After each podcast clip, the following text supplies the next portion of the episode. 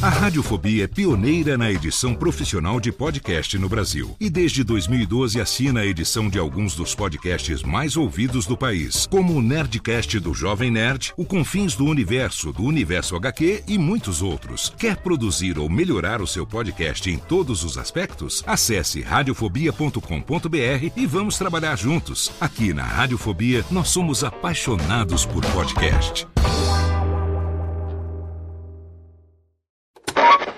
São 20 horas e 25 Sim, senhoras e senhores, está começando a partir de agora o primeiro Radiofobia. Hoje totalmente fenomenal, um programa especialíssimo apresentando pra você. Radiofobia, senhoras e senhores! Incrível espetacular! Nunca antes da história das internets se imaginaria. Mais uma edição do Radiofobia, sim! Eu quero mais palmas hoje, não? Quero muito mais palmas, porque hoje... Está no ar o Radiofobia. Desde 2009, trazendo para o podcast o melhor clima do rádio ao vivo.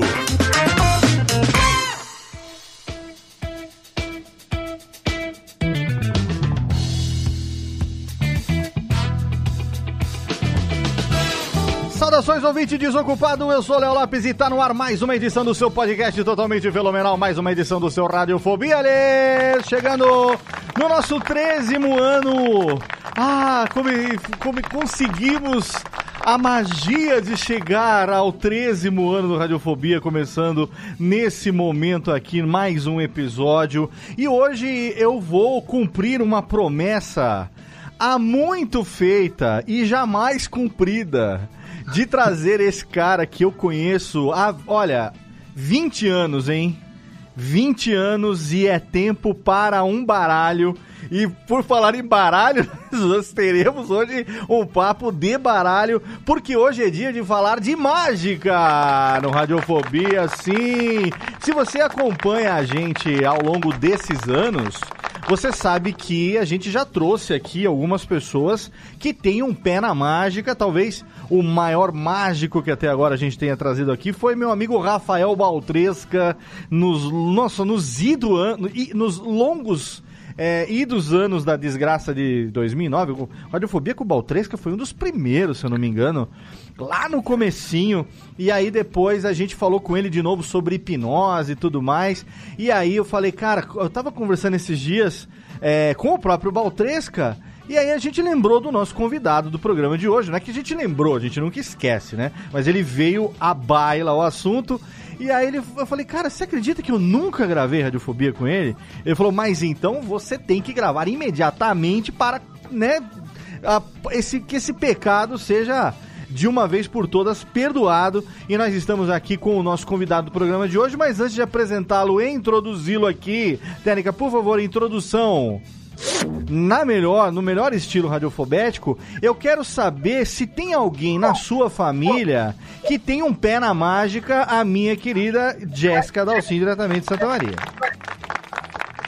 Meu pai sempre foi um admirador da, das técnicas da magia. Ele gostava de saber como é que as coisas aconteciam. É mesmo? Pra, pra ele tentar fazer com a mesma destreza do mágico. Então, Sério? Cada, Mas, ó, cada antes, antes, que você, antes que você fale, eu vi, eu vi nos bastidores aqui, não vale revelar segredos da mágica aqui, hein? Eu sei que você conhece algumas coisinhas aí que são usadas, não vale morder a língua e revelar esses segredos aí que você falou nos bastidores, hein? É só, é só te cortei só para evitar, porque já tá entrando aqui uma comunidade, uma comunidade mágica aqui no nosso no nosso canal aqui no YouTube. Então é só para evitar é, spoilers mágicos. É que a gente chama de. Como é que a gente chama mesmo? De. A revelação da, da mágica sem querer mesmo? Ou você esqueci o nome agora que a gente dá? É. é, é Exposure, é exposição, exato. É para evitar exposure, para evitar revelar os segredos. Um bom mágico nunca revela seus segredos. Mas diga, Mas é só Jéssica. uma mágica de caca. Não, não conta, não pode contar. Não, não, não, não. Sabe por quê? Eu, eu ouvi você falar nos bastidores qual era o, o, o gimmick, qual era o, o item mágico que seu pai usava.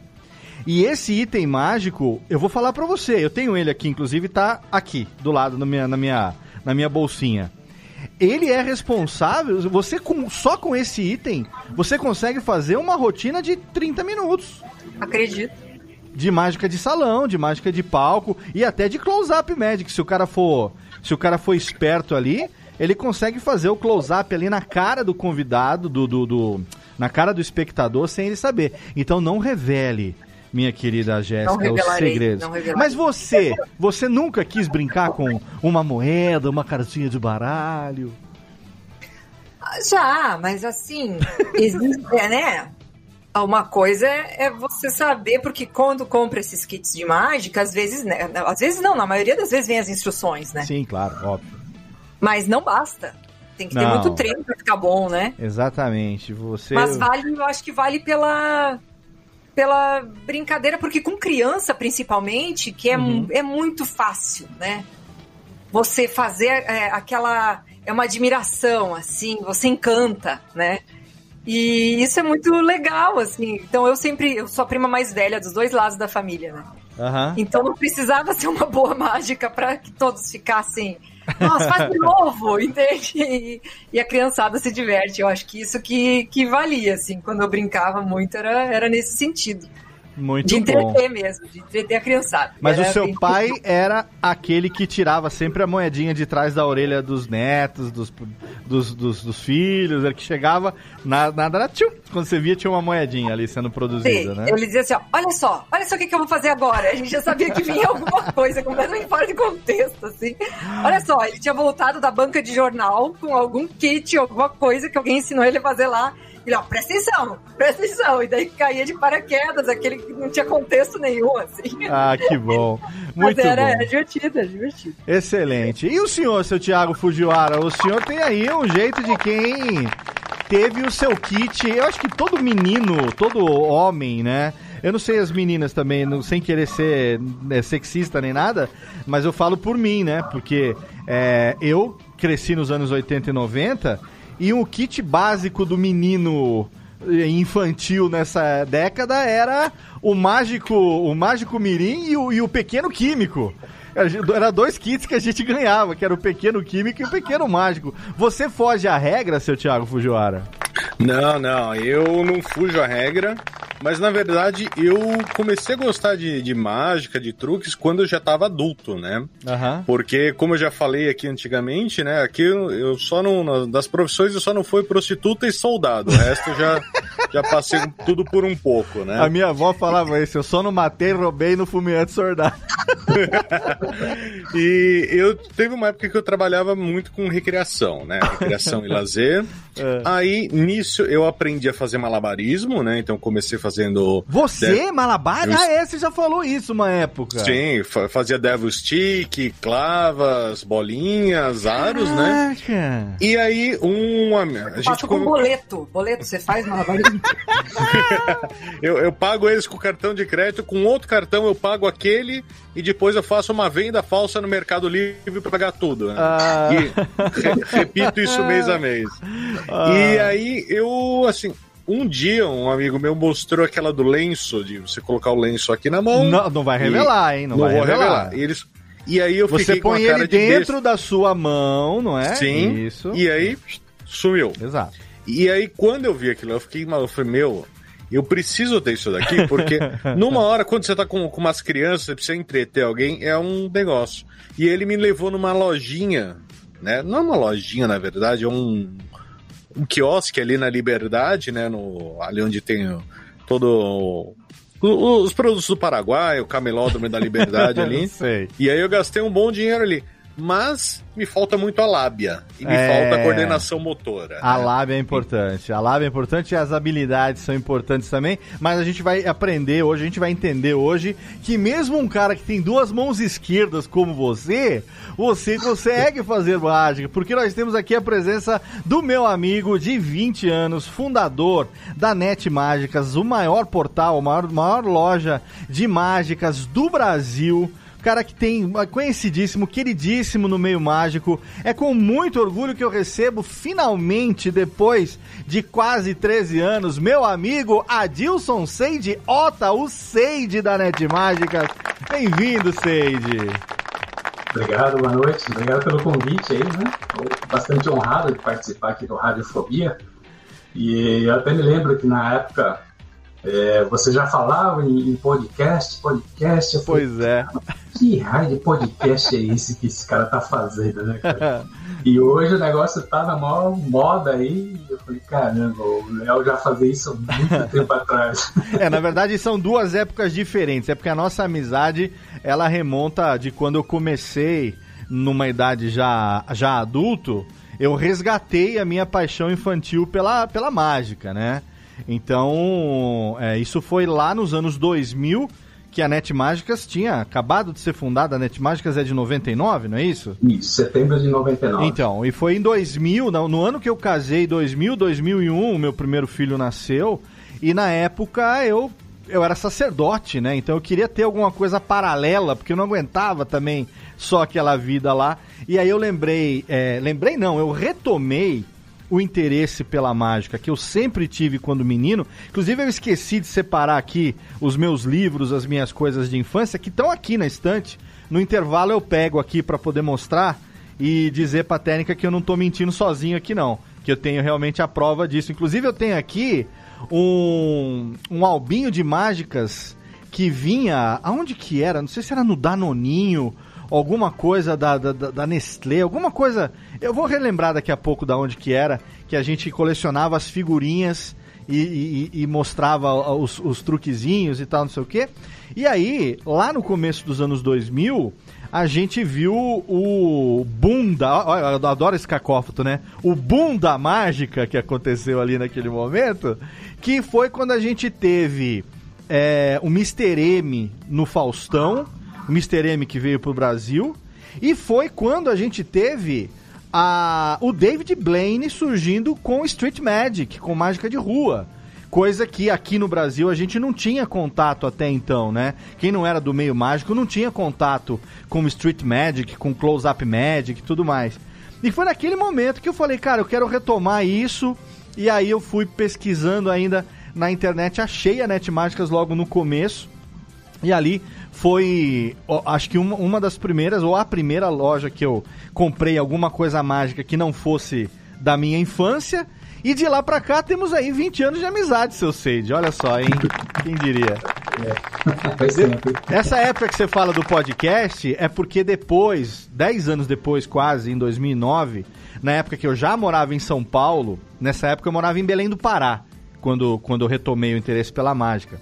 Em 2008 para 2009, eu morava em São Paulo e aí foi quando eu comecei a frequentar o mercado mágico lá no Bexiga. Uhum. E ali no mercado mágico a gente se conheceu pessoalmente pela primeira vez ali. E ali quase todo domingo, eu tinha dois domingos por mês, um domingo por mês, eu não me lembro bem como é que era. A gente se encontrava ali e ali que eu comecei a falar de podcast.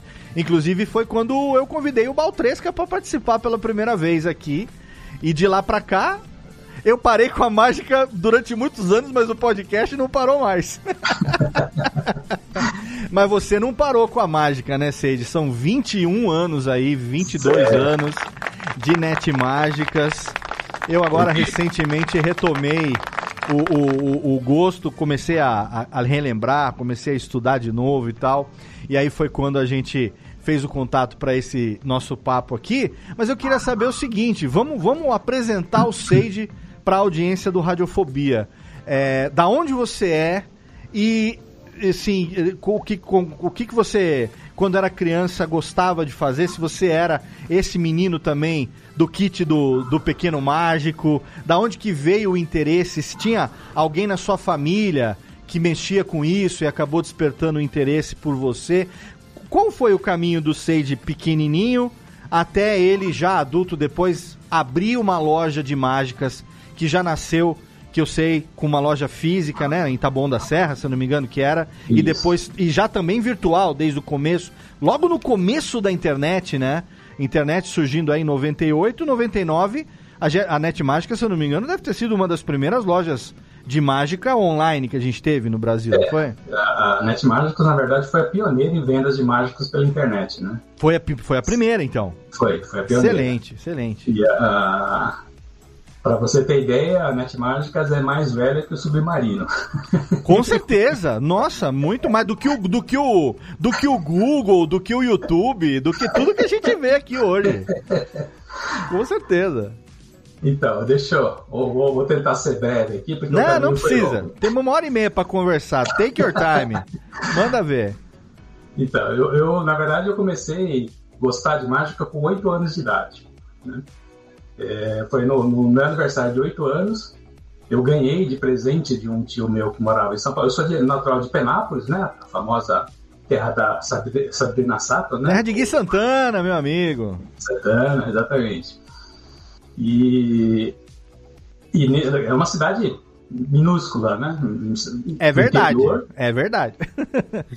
e aí o meu tio, que era de São Paulo, ele me deu no meu aniversário três mágicos. Não foi, na verdade, não foi um kit de mágica. Ele hum. deu a urna do ovo, urna dos dados e o papel da fortuna. Que ele tinha comprado desses... no Play Center, aposto. Não, ele comprou numa loja do Morgado, lá no centro de São Paulo. Eu tinha a urna do ovo que eu comprei quando eu tava, acho que na oitava série ou sétima série, quando a gente foi numa excursão, que eu sou da época que a gente fazia excursão pro Play Center. Eu sou daqui de Serra Negra, né?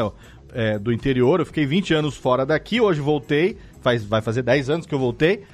Mas a gente fazia excursão pro Play Center e lá tinha uma lojinha de mágica ali, uma lojinha de coisinhas e tal. É verdade, e aí eu lembro que eu tinha o dedo machucado que pulava, que tinha uma molinha dentro. Ali eram mais brincadeiras do que mágicas, né? Eu tinha o canivete falso, que era de plástico, e a urna do ovo. A urna do ovo é o único que eu guardo até hoje, daquela época.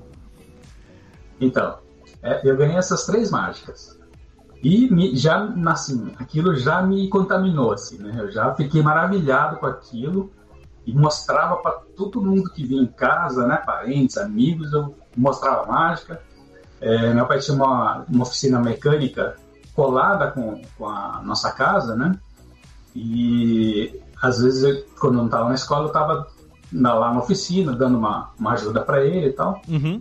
Mas era encostar um cliente dele lá, eu já captava minhas, minhas magiquinhas lá e falava assim, ó, deixa eu te mostrar uma coisa aqui, né?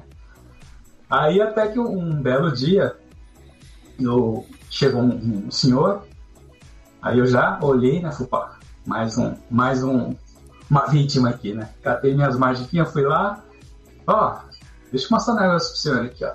Não tinha cara, oito anos, não tinha cara, não tinha maior cara de pau, né? Eu ia lá e é legal Aí... porque geralmente descendente de, de japonês é meio tímido. Você era não, soltinho, pior, né? Pior que eu era bem tímido. Ah, mesmo, era? Que, é, mas quando eu ganhei as mágicas, cara, minha timidez foi, foi embora, né? Uhum. E, e, na verdade a mágica me atraiu tanto porque é, eu acabei vendo na, uma, a mágica como uma ferramenta para fazer amigos. Ah, que legal. Tá, então, assim, como a gente era muito, eu, eu, meu irmão, minha irmã, éramos muito tímidos, né? Na escola, a, fazendo mágica era um jeito de eu conseguir amizade, né? Sem, sem fazer muito esforço, né? Era mostrar uma mágica ali e o pessoal, oh, que legal, mostra aqui, mostra aqui pra ele, mostra aqui pra ele e tal. E legal. aí você já ia fazendo amizade. Mas aí voltando, aí esse cliente eu mostrei assim, aí ele olhou para mim e falou assim: Ah, que legal, né? Você também gosta de mágica, né? Aí eu falei assim: também gosto de mágica? Como assim, né? Ah, então, aqui na cidade tem o Dr. Nicolau Abramides, que ele é engenheiro agrônomo e ele gosta de mágica também. Uhum. Falei, é mesmo, né? Bom, imagina, uma cidade, na época acho que tinha aqui 40, 30, 40 mil habitantes, achar um outro mágico, né? Naquela época. Né? Sim. Eu falei, não, mas onde que ele mora? Eu quero ir lá, não sei o que. Aí ele falou, olha, eu não sei exatamente a casa que ele mora, mas ele mora na rua tal, né? Ah, mas, mas não tive dúvida. Catei minha bicicletinha, fui pedalando até essa rua. que legal. Cara, te juro. Pim! Aqui que mora o Dr. Nicolau Abramides? Não, não é que não. Pim! É aqui que mora o Dr. Nicolau Abramides. Foi de casa em casa. Até umas três quadras para cima, toquei uma campainha, saiu uma senhora e falou assim: é, Oi, tarde. Aqui que mora o doutor Nicolau Abramid? Falou assim, é sim, né? Quem deseja? Eu falei, não, é que eu fiquei sabendo que ele, ele faz mágica, né? Eu também gosto de mágica, eu queria conhecer ele. Né? Aí eu falei, ah, tá bom, pera um pouquinho. Aí daí um pouquinho sai um senhorzão assim, enorme, como vozeirão, assim, né? Pois não. Aí eu falei assim, é o senhor doutor Nicolau Bramides? Falou assim, sou, sou eu, né? Aí eu falei assim, ah, então, eu, eu, eu gosto de mágica também, eu fiquei sabendo que o senhor faz mágica também, né? E eu queria ver, né, as suas mágicas e tal. Ah, você gosta de mágica também? Entra aqui, entra aqui, entra aqui. Aí me levou na, no escritório dele, Aham. rapaz, mas o cara tinha uma coleção de mágica assim que meu olho brilhou quando eu vi Ah, assim, que legal. a, a sala, o escritório dele, acho que tinha uns. Cara. 4 por, por 8 metros. Era grande a sala. Uhum. Ele fez umas prateleiras, foi né, dando a volta no, no- no escritório dele todinho, mas cheio de mágica, cheio de mágica. E no fundo ele tinha três grandes ilusões. Era a mala moscovita, o zigue-zague da mulher e a suspensão da vassoura. Certo. Três grandes ilusões, pra você ter ideia, hein? Cara, quando eu vi aquilo, eu quis morrer. Nossa, é aqui mesmo que eu vou ficar. Aí ele, ele começou a mostrar uns números de mágica, tal, tal, você conhece isso aqui, você conhece isso aqui? Não, não conheço, não conheço. Isso aqui, né? Magiquinhas muito simples. Aham.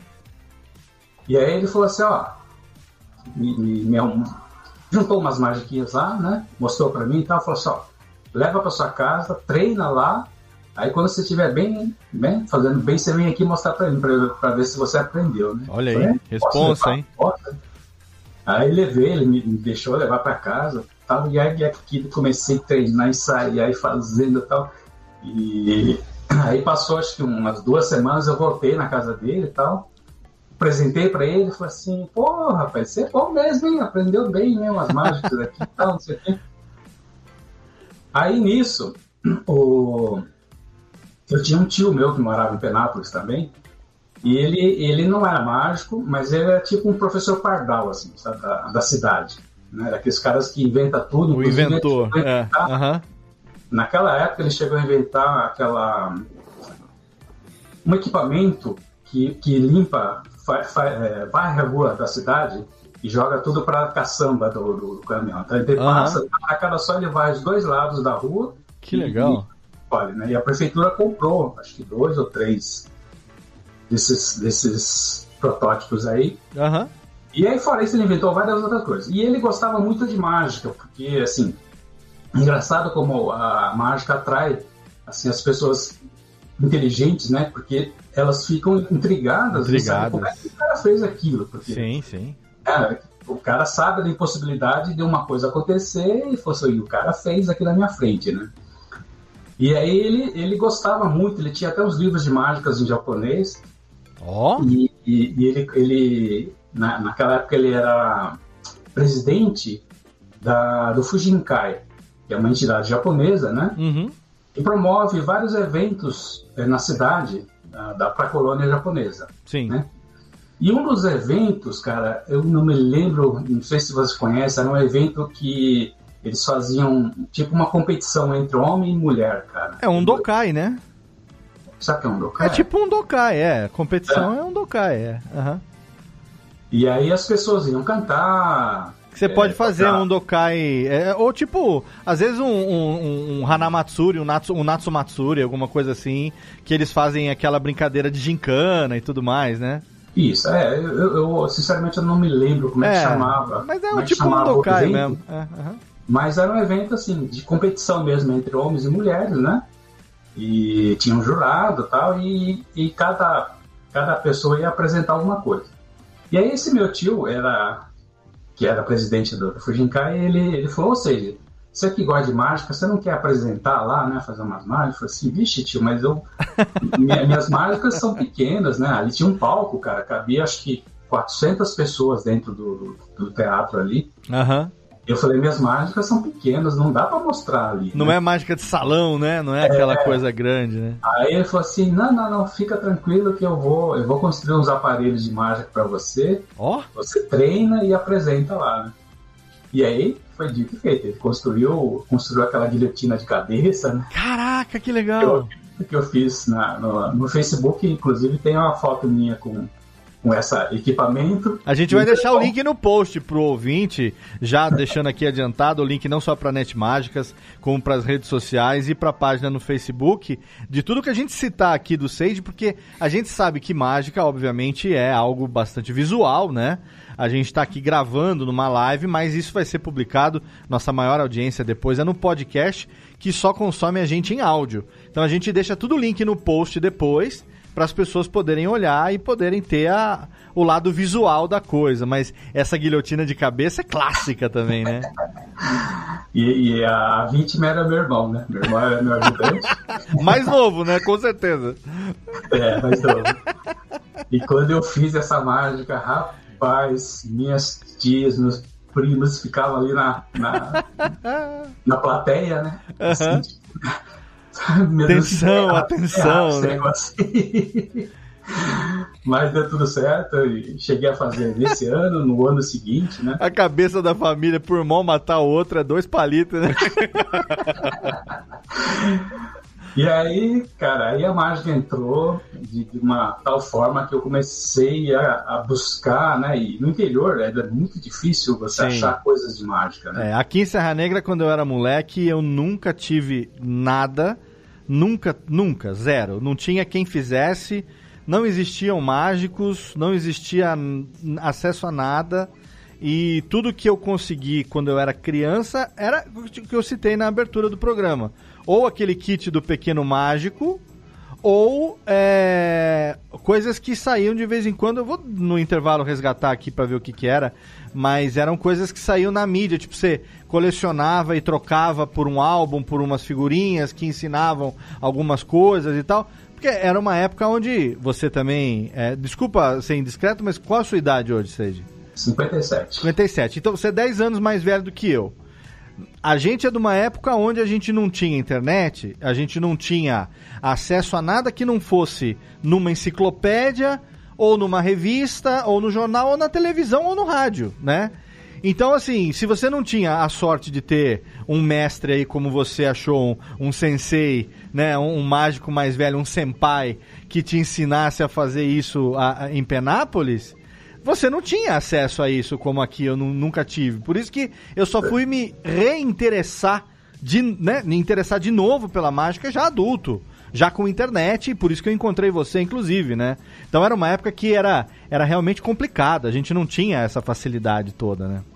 Então, aí eu tive muita sorte de, Sim, ter esse meu tio, né? Demais. de Matsumiya, e o Dr. Nicolau Abramides, que Sim. também ele não era mágico profissional, né? A Uhum. gente fala assim, mágico profissional é aquele mágico que vive da mágica. Ou Sim. seja, ele faz shows, né? Uhum. E a renda dele vem dos shows de mágica. Sim. Esse é o mágico profissional. Certo, tá? certo. Ah, o mágico amador, ele é o cara que não vive, ele tem uma outra profissão e ele tem a mágica como um hobby. Então Sim. ele faz para os familiares, Sou eu?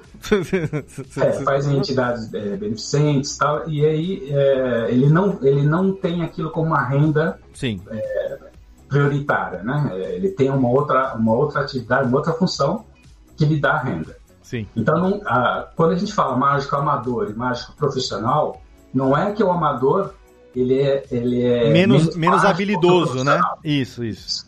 Isso, tá? O mágico amador, às vezes, é até muito melhor que um profissional, Uhum. porque ele treina mais técnica, ele fica mais. Né? O profissional ele já tem a rotina dele, já tem o show dele montado e, e trabalha em cima daquilo, né? Sim. O amador não, o amador está sempre procurando novidades, técnicas novas, então ele está sempre se atualizando, assim. Sim.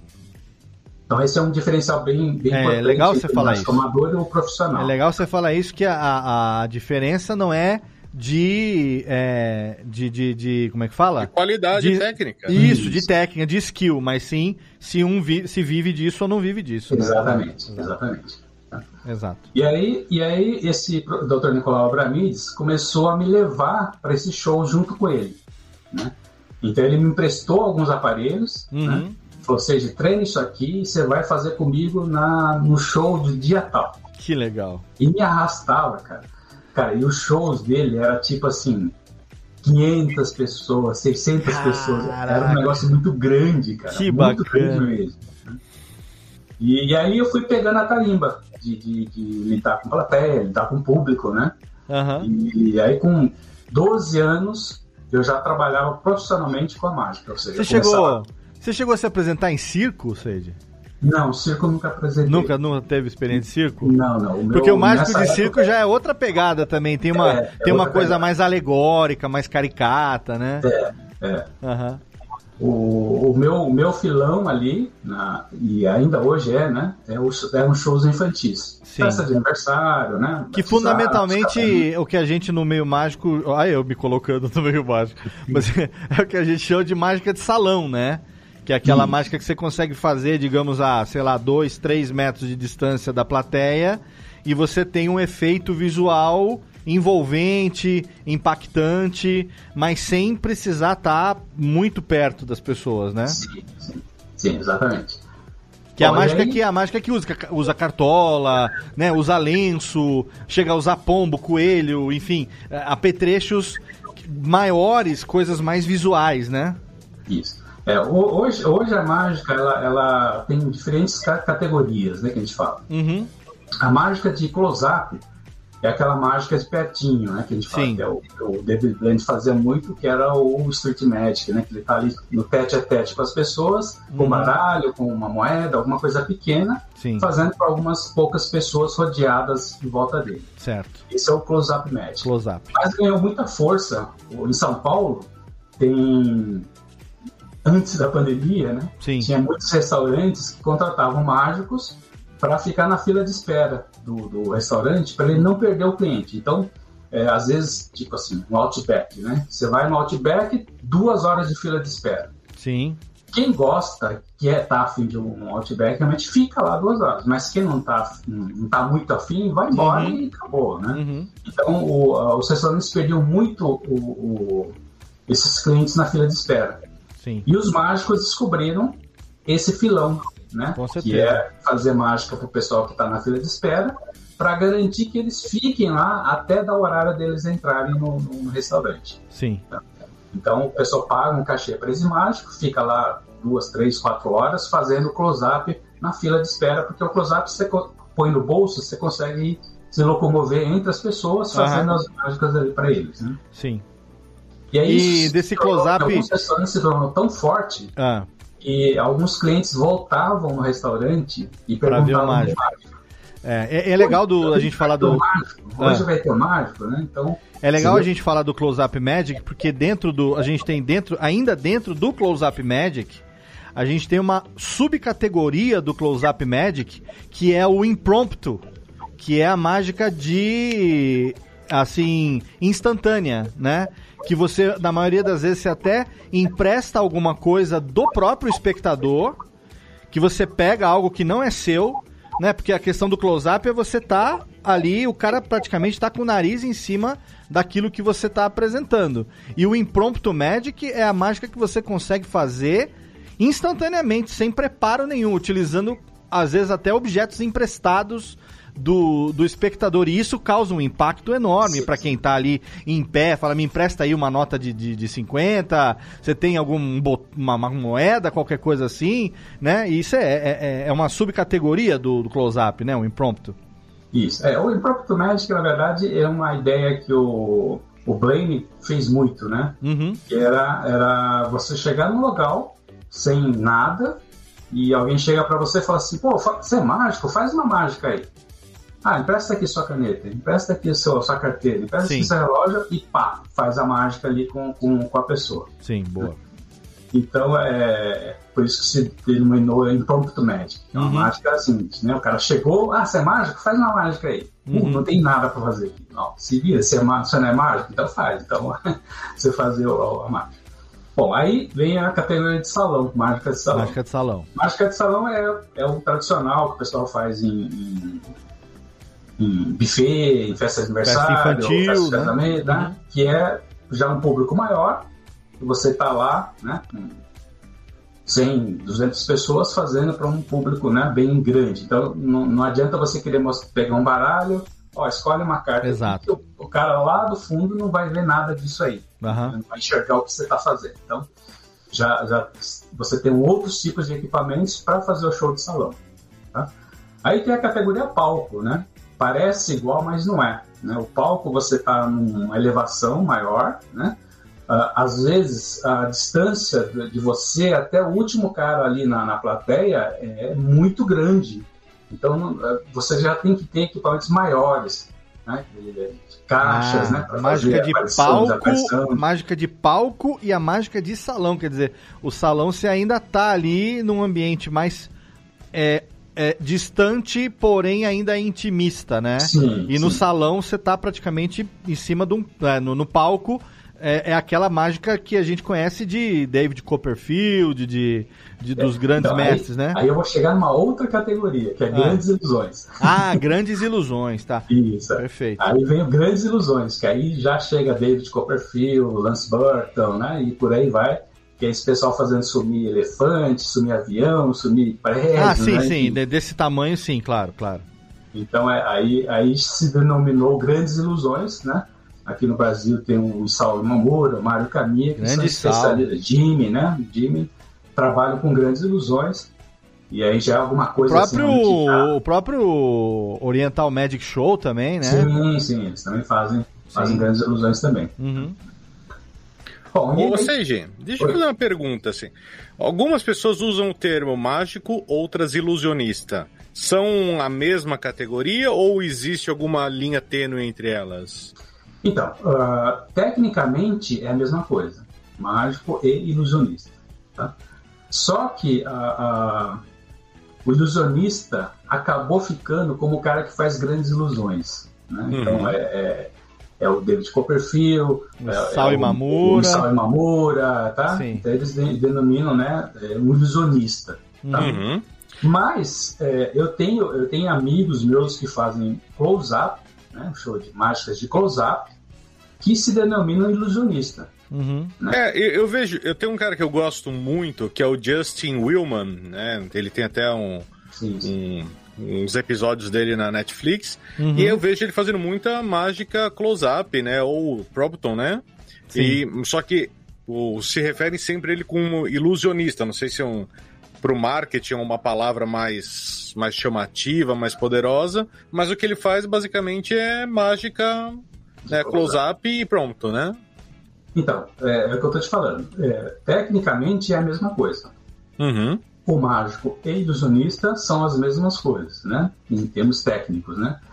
Mas é, acabou meio que separando, né? Por causa do Copperfield, por causa do, Isai Mamura e tal que o ilusionista é o cara que faz grandes ilusões, mas assim, é, eu acredito que o termo ilusionista, né, hoje, atualmente, é, dá mais força no, no, pro mágico, né? Então, em vez de eu falar assim, ó, eu sou mágico CJ, não, eu sou ilusionista CJ. A, é. a, o leigo já vai olhar para você, opa, o cara é ilusionista, né? Uhum. Isso aqui é ilusionista, né? Então, é, dá uma outra o mágico, por incrível que pareça, você fala, ah, eu sou mágico. Logo vem na cabeça do o cara. O mágico de festa, né? Isso, ah. é o, o, cara que faz aparecer pombinha. Animação de festa infantil. Acabou virando. Eh, não é que acabou virando, mas existe. Ah, hoje em dia não sei como, mas teve uma época que era até um tanto quanto pejorativo por parte de quem ouvia isso, né? Meio que essa divisão do ah, você é mágico. Ah, não, tá, então você é mágico, né? Você não é você não é um ilusionista, você é um mágico. Né? Talvez porque relacionem com prestidigitação, alguma coisa assim. Eu não sei se isso se é, se é entendido de alguma forma como algo que desabone a magia, a mágica, né? Ah, eu acho Dizer que não, que... né? Porque a, a questão da a, a prestidigitação também, é, no meio mágico, por exemplo, a, a, a gente fala que é a habilidade de você usar as mãos para fazer as coisas, né? Que é o que me chama a atenção na então, mágica. Então, assim. É o que me deixa encantada, é, aquela eu, destreza, né? Eu, particularmente, gosto muito da, da mágica de close-up e da. A gente vai falar também das categorias, mas principalmente da cartomagia, que é a, a mágica utilizando cartas, cartas de baralho, né? Que é, assim, existem, obviamente, as mágicas que você compra ou que você produz, mas você pode pegar um baralho normal de 52 cartas e fazer milagres com um baralho normal de 52 cartas. Mas você precisa conhecer as técnicas de prestidigitação, assim como mágica de, com moedas, assim como mágica com pequenos objetos. Quer dizer, essa coisa da habilidade, que não precisa necessariamente ser rápida, né? Habilidade não é necessariamente sinônimo de velocidade, né, Seide? Mas a você ter a habilidade, a técnica de fazer aquilo acontecer. Mas hoje em dia a gente tem visto é, é, menos mágica na mídia do que a gente chegou a ver há, até uns 10 anos, mais ou menos, né? A gente talvez hoje o, o Fulas, que é o programa lá do Penn and Teller, né? Que, que seja o que esteja mais em voga, assim, hoje em dia como uma série que tem né, temporadas todo ano e tal. E aí a gente fala de Penn and Teller também, que eles abraçam tudo, né? Eles fazem desde a, das grandes ilusões de Las Vegas até a, a, o Impromptu Magic, né? Até a, a mágica de close-up também e tal. Mas a gente não tem tanto o... A, a, a, como é que fala? A exposição é, no sentido positivo, né? De divulgação do que a gente chegou a ter até uns 10 anos atrás. Teve um movimento muito bom para mágica um tempo atrás, né, Seiji? É, então, o... então deixa eu, deixa eu voltar na minha trajetória. Ah, vamos, claro, claro, opa. é, então, com 12 anos, eu comecei a trabalhar profissionalmente com mágica, que é cobrando cachê, né? Ganhou e... seu primeiro cachê com 12 anos? Isso, com 12 anos eu Que já tinha legal. cartão de visita, já era realmente profissional mesmo da coisa. Que legal. Cartão de visita que virava carta de baralho, aposto. E aí o que, que eu fazia? Com, com o dinheiro dos shows de mágica, eu vinha para São Paulo no final do ano, né, nas férias de escola. Esse meu tio me levava na loja de mágica e eu torrava tudo em equipamento de mágica. Como não, né? Todo ano foi assim, todo ano foi assim. Até os 18 anos. Então fui colecionando assim, tendo um, um arsenal enorme de mágica. Que legal. E aí, com 18 para 19 anos, eu passei na, na faculdade, né? Meu pai queria, queria que eu fosse engenheiro. E, e na época eu queria engenharia civil, mas na- nessa época a engenharia civil estava bem, bem ruim. E o que estava em alta na época era engenharia elétrica. Certo. E, e aí tinha uns, uns amigos meus que iam para prestar o vestibular na, em Cuiabá, no Mato Grosso. Uhum.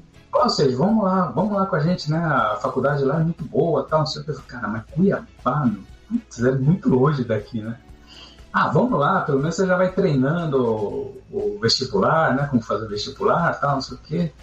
Aí, na, nessa época, cara, tinha, eu, eu tava fazendo um cursinho e tinha acho que umas 30 pessoas que iam prestar vestibular lá, de Penápolis. Uhum.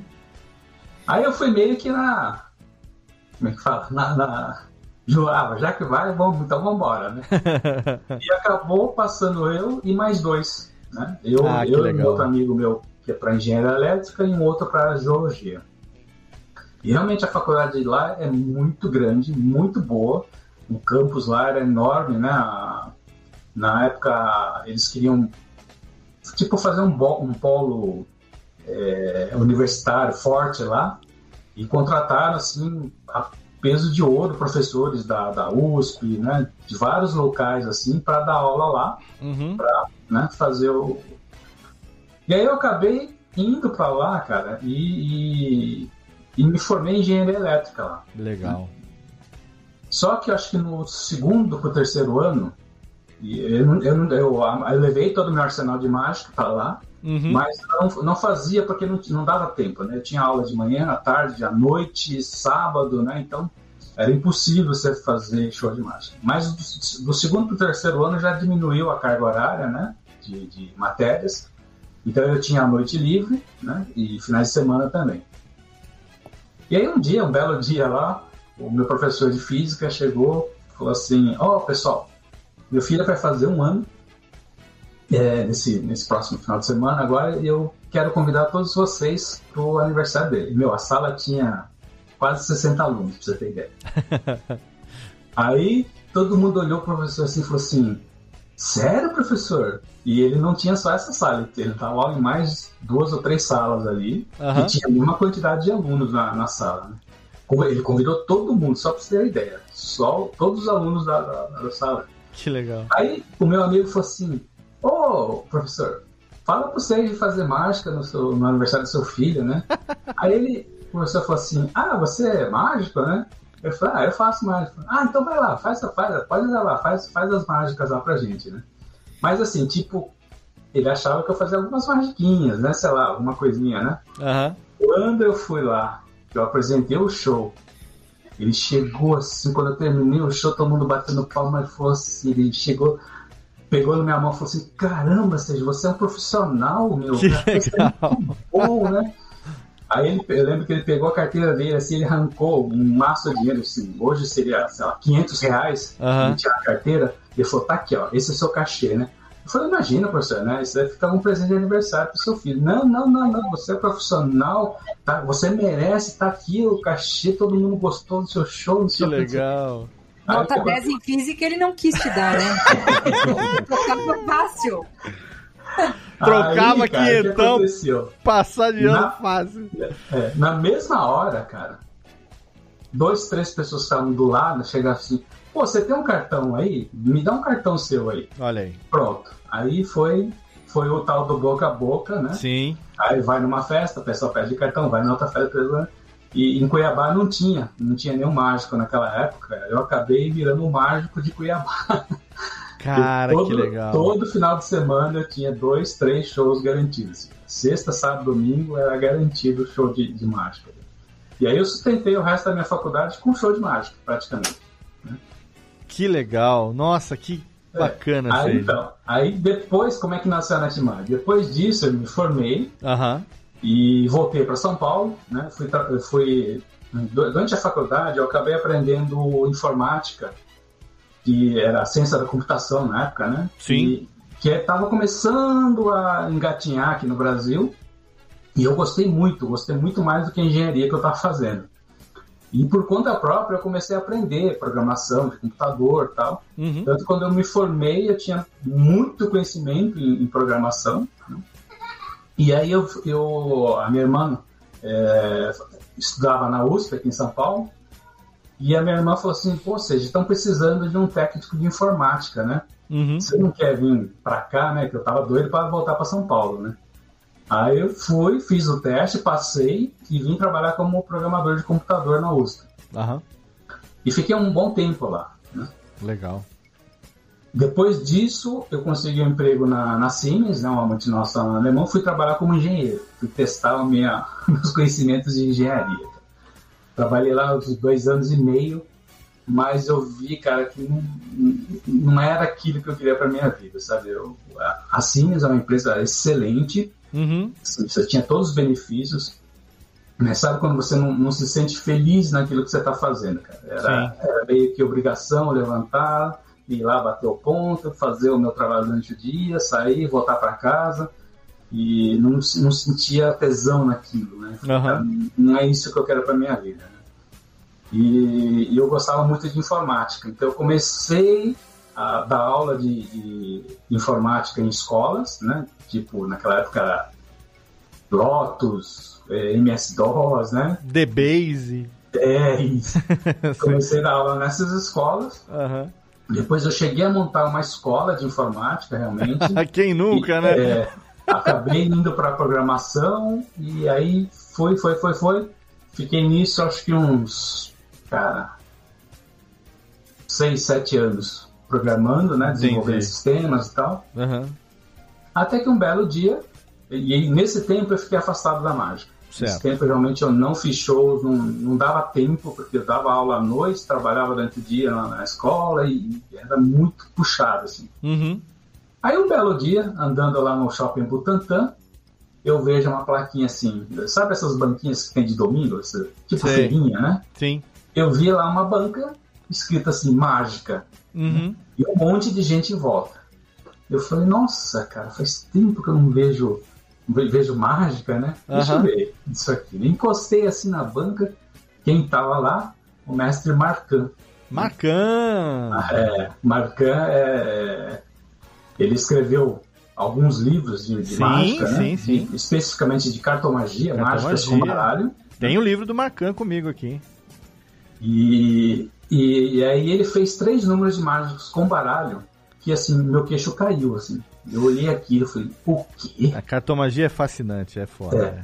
Aí ele terminou de apresentar, Aí ele falou assim, bom, pessoal, é, essa mágica está nesse livro que eu, que eu escrevi, é, essa mágica é esse, esse aqui que eu estou vendendo. Ele tinha os livros dele e algumas mágicas, né, avulsas, assim, na, na mesa. Aham.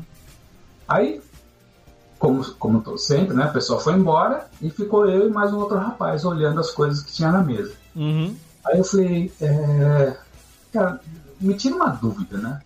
Essas mágicas que você acabou de fazer é com baralho comum?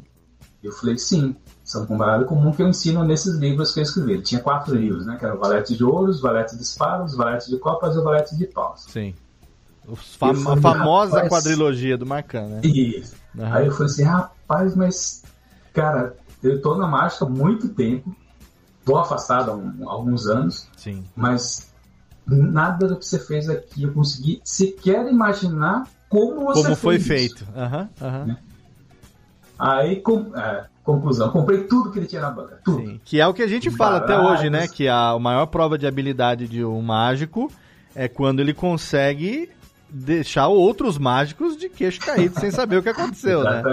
Porque a Exatamente. gente que tem um pé na mágica, lógico, eu, eu a, a, quilômetros de distância de você, mas quem já teve um envolvimento com a, com a mágica, quem já estudou minimamente a mágica e tal, quando vê alguém fazendo, você você está de olho no que está acontecendo.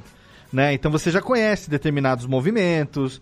Você tanto que é muito legal a gente assistir. Eu adoro o Penn Teller lá, o Fulas, porque a sutileza com que o Penn tenta explicar para a pessoa que fez a mágica, que ele entendeu a mágica e ele dá dicas do que foi que aconteceu, dando nomes de coisas e tal, que a audiência leiga não tem a menor ideia do que ele tá falando, mas que quem tem um pé na mágica entende a, as dicas que ele tá dando, até o cara chegar e falar assim: não, realmente você me pegou, você entendeu o que eu fiz, e foi isso mesmo. Essa sutileza que quando a gente tá vendo alguém fazer, você fala, ah, aqui ele fez tal coisa, ah, aqui ele fez tal coisa. Agora, quando chega uma hora que você fala, tipo Lin, por exemplo, né? Quando surgiu há alguns anos por mais experiência que você tivesse, você olha o Lin fazendo alguma coisa e fala assim, gente, que que é isso? Aonde que eu tava nos últimos 20 anos que eu não vi isso acontecendo em momento nenhum? É muito legal isso quando você, né, tem essa... E você teve isso com o Marcan, né? Você falou assim, ai meu Deus, o que que tá acontecendo aqui? Tipo de seu borboleta, né? Ô, oh, coronel, ah, oh, cadê? Onde é que tá? Eu quero. Então, aí Conclusão, né? O bichinho da mágica que estava adormecido nesses anos ah, acordou, voltou com tudo. Acordou, voltou claro, com tudo. Claro Aí eu comecei a procurar na internet, na internet estava começando a engatear naquela época. Sim. Você não achava nada aqui no Brasil, né? Aí comecei a olhar lá fora, lá fora já tinha sites enormes com um monte de coisas de mágica, né? Uhum. Aí eu olhei para aquilo e falei, caramba, né, meu? Naquela época não era tão fácil comprar no cartão de crédito como não, é hoje, né? Nossa, não era nada fácil. Aí eu pensei, cara, e se eu comprar e o cara não me entregar, pra quem que eu vou reclamar, né, cara? Pro bispo. Mas aí eu tinha, eles tinham uns negócios fabulosos, assim, cara, que, que não tinha lugar nenhum, né? Só sim, fora. Sim, sim. Aí eu arrisquei. Ah, vou comprar. Na época eu comprei 200, um pouco mais de 200 dólares e levou uns 40 dias para chegar aqui pelo correio comum. Uhum. Mas chegou. Mas quando chegou, cara, que eu abri a caixa, assim, que eu comecei a olhar aquele, aquele, aquele equipamento de primeira assim, Capricho, qualidade, né? É. manual cheio de desenhinhos, só você não precisa saber ler inglês, você só olha os desenhos você já sabe como faz a mágica, sabe? Sim. Eu fiquei encantado com aquilo. Falei, caramba. Eu tive essa reação quando eu comprei os meus primeiros as minhas primeiras mágicas da Tenyo japonesa.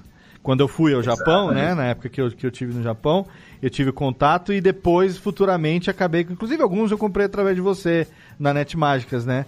Você Sim. vê o nível de, de, de acabamento, né? Como aquilo é bem feito, né? Você fala, nossa, que, que esmero, que capricho, né? Então. Ah, Inclusive, esse painel que está aqui atrás é uma parte da minha coleção, né? Que não dá para ver direito aqui, mas Sim. eu tenho.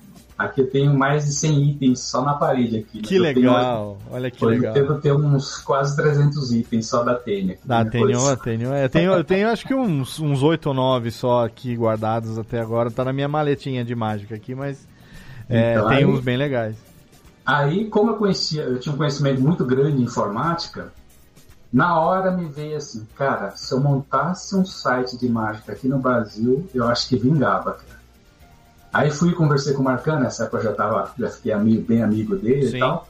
O Marcano falou, ó, seja, se você tiver bons produtos, preço bom, né, eu acredito que, que dê, dê samba sim, né? Que legal. Aí ele foi e me apresentou pro mercado mágico, na época era o Enio que tomava conta, né? Sim. Ele falou, ó, eu vou te levar num, num lugar Mestre seu Enio Finoc. Isso. Vou te levar num lugar que é o, é o reduto dos mágicos lá, né? Ali Maiores era mágicos. o, era o buraco do tatu dos mágicos. E lá você vai poder fazer parcerias para comprar mágicas nacionais para pôr no seu site. Eu falei, é mesmo? Eu falei, é. E aí ele me apresentou o Mercado Mágico. Para quem não conhece, né, o Mercado Mágico é tipo uma feira mágica onde é, vinham lá sete, oito, oito vendedores de mágica, né? Sim. Fabricantes de mágica, no único espaço. E quem frequentavam Eles- eram os mágicos amadores ou profissionais para se atualizar as novidades Isso, e tudo, né? Exatamente. Então lá, quem ia nesse. É, o E é uma maçonaria, né? Cada um tem a maçonaria que. É. Na verdade é mais ou menos isso, porque, por exemplo, eu sempre fui interessado por mágica, mas eu como consumidor, né, como um cara interessado, eu não, pod... eu, eu- não sabia da existência do mercado mágico até que, quando eu comecei a estudar e tudo mais, eu não lembro se foi o Tubino, quem foi que, que, que na época me convidou, ou falou assim, se foi o, o Vierini, falou assim, Léo, você já teve no mercado mágico? Ah, ah, Quem que é? Ah, o Gu- Gubitoso. Eu acho Ah, que foi. Porque a gente tinha um fórum chamava Fórum Mágico Amador, lembra? Ah, sim, sim. Aquele sim. fórum era no Yahoo? Era no, no- tinha o grupo no Orkut do Mágico Amador. Não E- ah, não, era no, era no, no Yahoo Grupos, eu acho, do Mágico Amador. É, é, E é, ali é. a gente trocava ideia e tudo mais. E ali alguém, acho que foi o Gubi, que, que ficava trocando ideia e tal. E, e a gente, pela, pela participação ativa no fórum, né? Ah, isso, gente, numa época de internet aí do começo dos anos 2000, aonde a gente não tinha redes sociais e nem e-mail era tão comum da gente ficar Sim. trocando. Não Na época de Geocities e tudo, a gente começou a ter os primeiros fóruns de interesse coletivo, até antes do Orkut, né, Seide? Aonde a gente se reunia. E um dos, eh, dois dos primeiros fóruns que eu participei na, na internet foi sobre a Agatha Christie, o fã-clube da Agatha Christie, que é a CBR, a mansão Christie Brasil, que eu tenho amigos lá até hoje, e o Fórum Mágico Amador, que eu tenho amigos feitos nesse Fórum Mágico Amador até hoje. Acho que o fórum não existe mais, né? Não, não existe. mais. Mas ali a gente fez. E foi ali, ô Jéssica, que nesse melhor esquema maçonaria, alguém falou: for, mercado mágico. Nesse, eu já morava em São Paulo, né? E na época, nessa época acontecia num.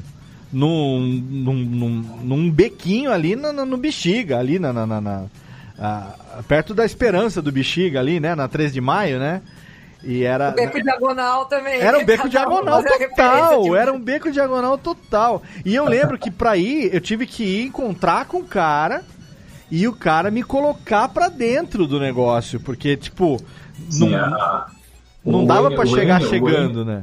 É, o Enio, que foi o criador do, do Mercado Mágico, ele era muito rigoroso nisso. Né? Para você entrar no Mercado Mágico, para você poder participar do Mercado Mágico, você tinha que ser indicado de alguém que já fizesse parte do, do, É do- do Mercado Mágico. Foi o que aconteceu comigo.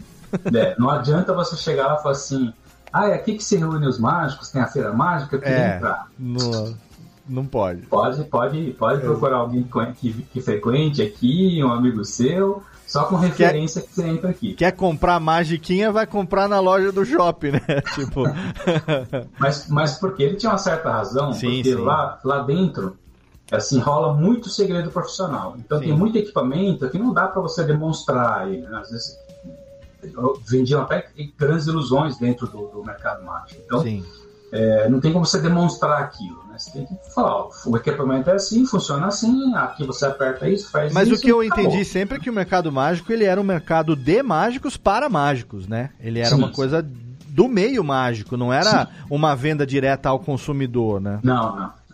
Era, era um espaço para mágicos mesmo. E tinha pessoas como você, por exemplo, e outros, é, inclusive estrangeiros convidados que participavam de vez em quando do mercado mágico, que Sim. traziam novidades de. é, como é que fala? De, de congressos do, do exterior e tudo mais, e chegavam pela primeira vez no Brasil através do mercado mágico, né? Exatamente, exatamente. Ixi, pelo pelo mercado mágico circulou muitos mágicos internacionais, assim, de peso mesmo, de nomes de peso. É que o pessoal leigo não conhece, mas assim, Sim. no meio mágico, né, você falar que a Henry Evans esteve no mercado E, mágico, cara, ele... ah, não acredito. Aquela vez que eu fui no, no congresso do Henry Evans, naquele hotel na República que teve, lembra?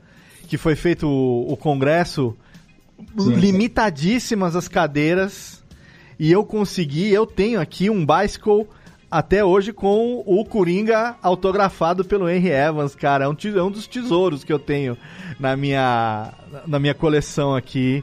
É o meu, meu, meu Rider Back azul de autografado pelo Henry Evans, cara. Nossa, para vocês que não são da, da área, né, Henry Evans é um mágico argentino, sim. é um grande amigo meu. A gente foi Sempre- jantar com ele, não foi? Almoçar aquela vez? É, sempre que ele vinha pra cá, a gente saía pra, pra comer. E foi você que me arrastou, falou, não, vamos lá, porque eu, eu era, né, não conhecia ninguém. Falou assim, não, vamos almoçar, não, não, Léo, quer almoçar com a gente e tal. Aí eu fui, tá, cara, todo tietando os caras ali e tal, foi muito legal isso. Então, Hen- Henry Evans, assim, para vocês que não, não são do, do meio, ele é um mágico argentino, né?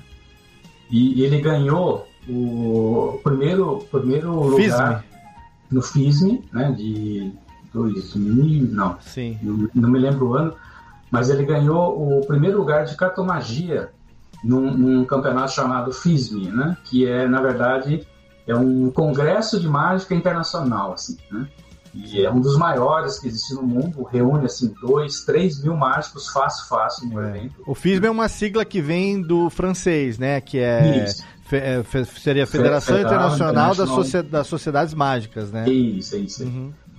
E ele ganhou o primeiro lugar, ou seja, ele, ele naquele ano é como se ele fosse o melhor cartomago do mundo. É o maior do mundo. né? Pra vocês terem ideia. Então, o cara é fera. Não satisfeito com isso, a China fez, alguns anos atrás, eu esqueci o, o ano exato, mas deve ter uns 3, 4 anos atrás, a China resolveu fazer o FISM do FISM, o FISM dos campeões. Nossa. Chamaram todos os campeões de várias, várias edições do FISM para competir no, Entre si. Quem Competir. ganhou? Henry Evans. Henry Evans, cara. Ele é bom. O Nossa. cara é campeão dos campeões, pra vocês terem ideia. Então, assim, Ele não é o Corinthians, viu, Thiago? Mas ele é o campeão dos campeões. Então, assim pra vocês verem a categoria do cara, rapaz, é um negócio. É um cara que eu admiro muito. O cara tem técnica, tem carisma. Tem- O cara é o cara, sabe, o mágico perfeito, assim, completo, né? É Henry Evans é o cara, né? Então, você vê, é esses caras que vira e mexe estavam no mercado mágico, com uma banca, fazendo, mostrando as novidades, as as últimas novidades do, que ele viu pelo mundo e tal. Então, era um lugar, assim, que era disputado a tapa, realmente, sabe? Que só quem ia lá... Ô, ô Seiji, sabe que eu acabei de achar aqui? Um artigo que eu escrevi chamado Impressões de uma Tarde Mágica, Hum, datado de ah, 3 de dezembro de 2007, aonde é, eu falo a respeito do, desse encontro com o Henry Evans que a gente teve. Eu joguei aqui na minha busca e eu lembro que eu escrevi, né? E foi aquele. Para aquela revista que a gente tinha, como é que chamava aquela revista? É. Magi. Magi, exatamente. Eu escrevi e aí termina assim o, o último parágrafo do, do, do artigo. Nem eu lembrava disso. Nem eu lembrava. Ele, o, último, o último diz assim: Assim, como bom tiete, garanti meu ás de espada autografado e uma foto ao lado, ao lado do ídolo, claro.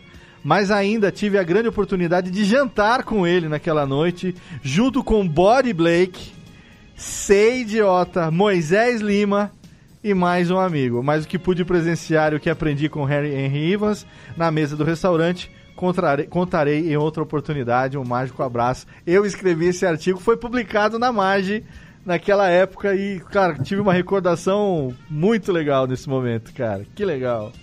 Então.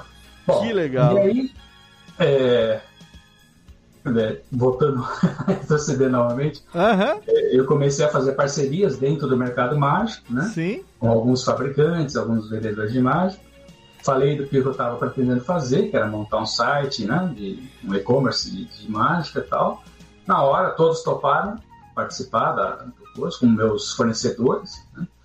E importei dessa loja que eu comprei, né? Como na época é, eu não sabia como funcionava a compra lá fora, como dealer, né? Como, como lojista, né? Sim. É, não, não como um varejista, um varejista, né? Como sim, sim. Um cliente normal. Você teve que se tornar um, um distribuidor, né? É. Então, né, nessa época eu não, não, não tinha essa como, como ia funcionar. Então, Sim, ele não fiz? sabia como funcionaria, né? Isso. Aí eu, eu contatei esse, esse cara que era meu fornecedor lá nos Estados Unidos, que eu fiz a primeira compra, depois comprei outras, fiz outras compras também com ele. E falei para ele, falei, olha, eu tô com uma ideia de montar um site de mágicas aqui no Brasil, e mas eu não tenho contato assim, né, como com, com fabricantes e tal. Eu queria comprar algumas coisas, você tem bastante coisa na sua linha, eu queria ver se você consegue um desconto para mim para eu poder adquirir uma certa quantidade de produtos para poder vender aqui no Brasil. Ele falou assim, ou seja, é, por que, que você não, não contata né, alguma, alguns, alguns é, distribuidores de mágica, né, que eles vão te fornecer um, um equipamentos com preço bom para você comprar, para você poder revender. Uhum. Só que naquela época, ele, assim, você tinha um mínimo para comprar nesses revendedores. Eu não lembro se era 2 mil, 3 mil dólares para cada compra, para comprar como, como atacadista, né? Uhum. Aí eu falei, olha, eu não, eu não tenho, eu estou testando o site agora, eu não tenho como, como investir esse valor todo de começo, né? Eu queria comprar 300, 400 dólares com você para poder revender aqui no Brasil. Ele falou, ah, então vamos fazer o seguinte, é, eu vou ver aqui um, um, um frete mais barato para você, vai demorar um pouquinho mais para chegar e te dou um descontinho aqui na, na quantidade que você pedir e eu te forneço os produtos. Beleza, né?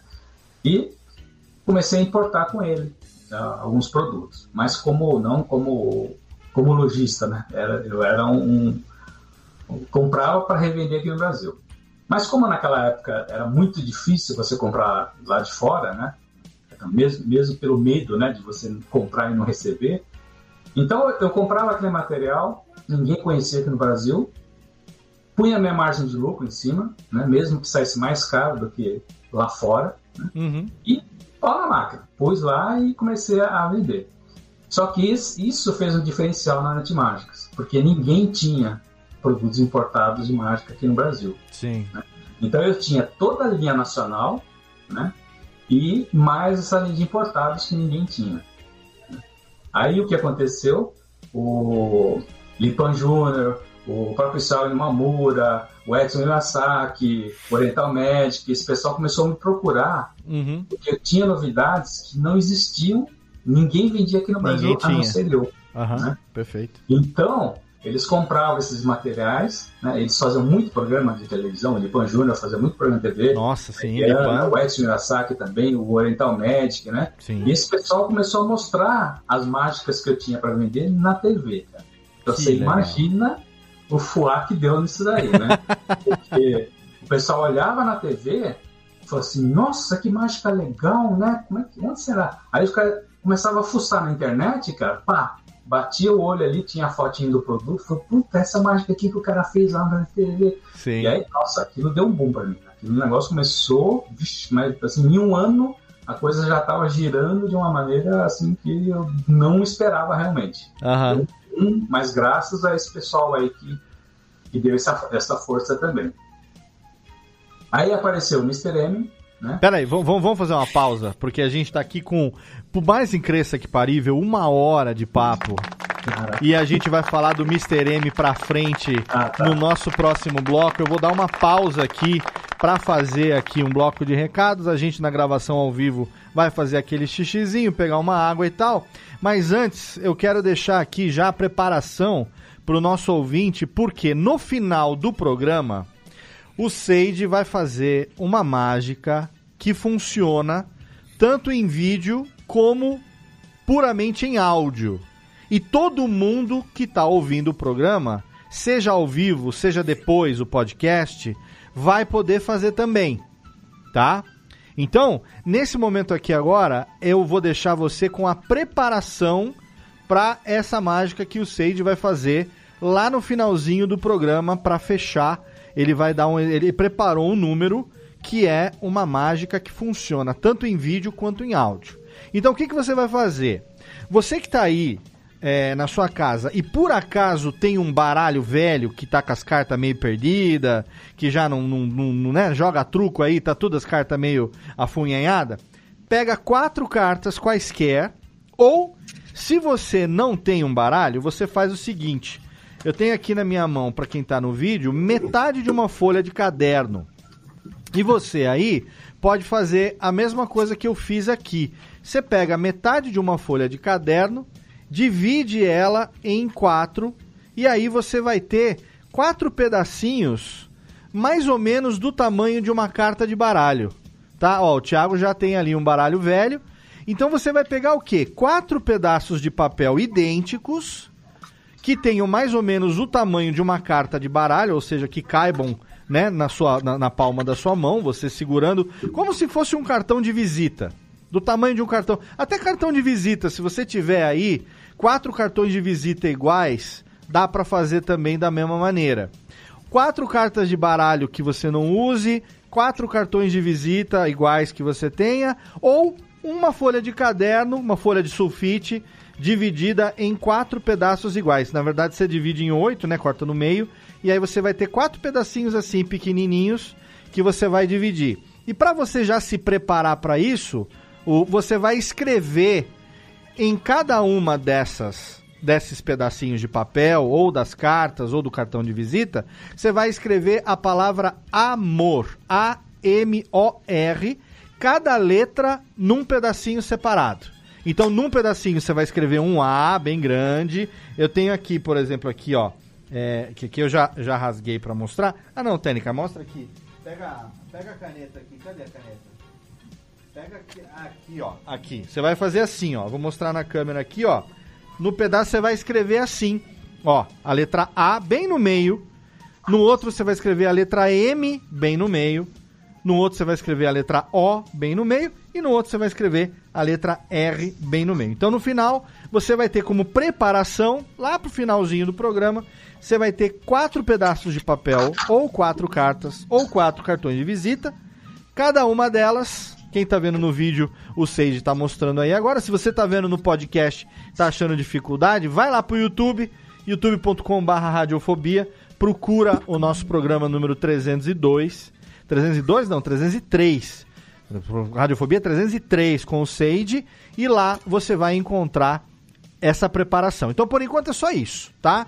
Prepara quatro pedacinhos de papel ou quatro cartas de baralho ou quatro cartões de visita e escreve a palavra amor, uma letra em cada uma delas. Deixa preparado aí. É isso, né, Sage? Expliquei direito? Certíssimo. Olha aí, então a técnica bate palma pro Léo, que o Léo hoje tá, tá entendendo as coisas. e você segura aí, que lá no finalzinho do programa a gente vai fazer junto um número de mágica que o Sage, na verdade, vai comandar. E Aí eu não sei o que, que vai acontecer. Eu só sei que a preparação é essa. Então você segura aí, porque daqui a pouco a gente vai falar como você que está aí na sua casa, ouvindo esse podcast, pode entrar também no mundo da mágica, saber que não existe idade, não existe sexo, não existe nenhum tipo de preconceito. O mundo da mágica, ele tá aberto para quem quiser começar a qualquer momento. E ninguém melhor do que meu amigo Sem Idiota, lá do Net Mágicas, maior portal de mágicas do Brasil, para trazer pra gente hoje. Eu vou aqui dar uma pausa técnica, fazer um xixizinho aqui. E daqui a pouco a gente volta e nesse intervalo eu vou ver se eu cato alguma coisa aqui para mostrar que eu não tô falando groselha aqui não. Daqui a pouco a gente volta, já já tem mais.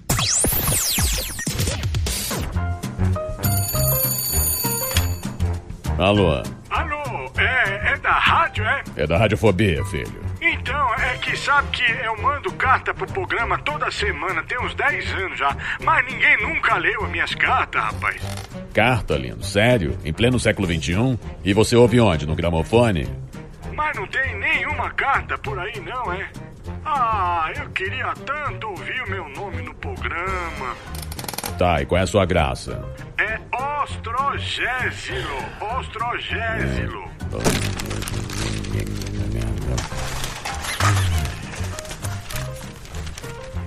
Achei sua carta, mas vamos te chamar de Totô, tá?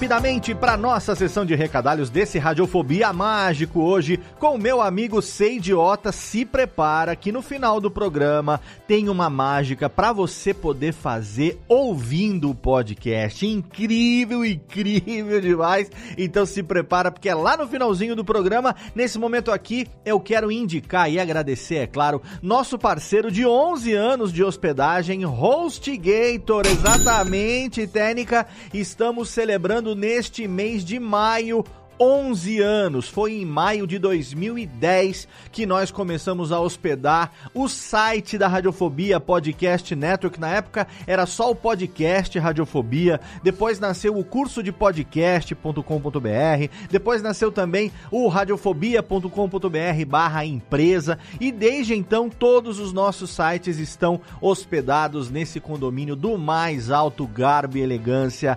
HostGator, que dá até 60 60% de desconto para os nossos ouvintes, para você que está aí, que tem um projeto, que merece ter um site, mas ainda não tem. Entra agora, radiofobia.com.br barra podcast, lá no rodapé da página você vai encontrar o banner da HostGator, ou então na postagem de qualquer episódio tem um banner da HostGator, você clica, vai cair numa página dedicada e você vai conseguir assinar com até 60% de desconto planos de servidor compartilhado, de VPS, de servidor dedicado, tem para todas as necessidades, para todos os bolsos e, é claro, para todo tipo de projeto. Eu quero agradecer demais aos nossos amigos da HostGator que, ao longo desses 11 anos, garantem que a Radiofobia, a empresa Radiofobia Podcast Multimídia, a Radiofobia Podcast Network, o curso de podcast.com.br tenham a segurança de estar ali com nossos dados, nossas informações, nossos podcasts, nossos cursos, tudo ali hospedado com muito carinho. Indico, é claro, para você, senão a gente não estaria há 11 anos nesse lugarzinho delícia da internet, seguro, hein? Seguro e confortável que é HostGator.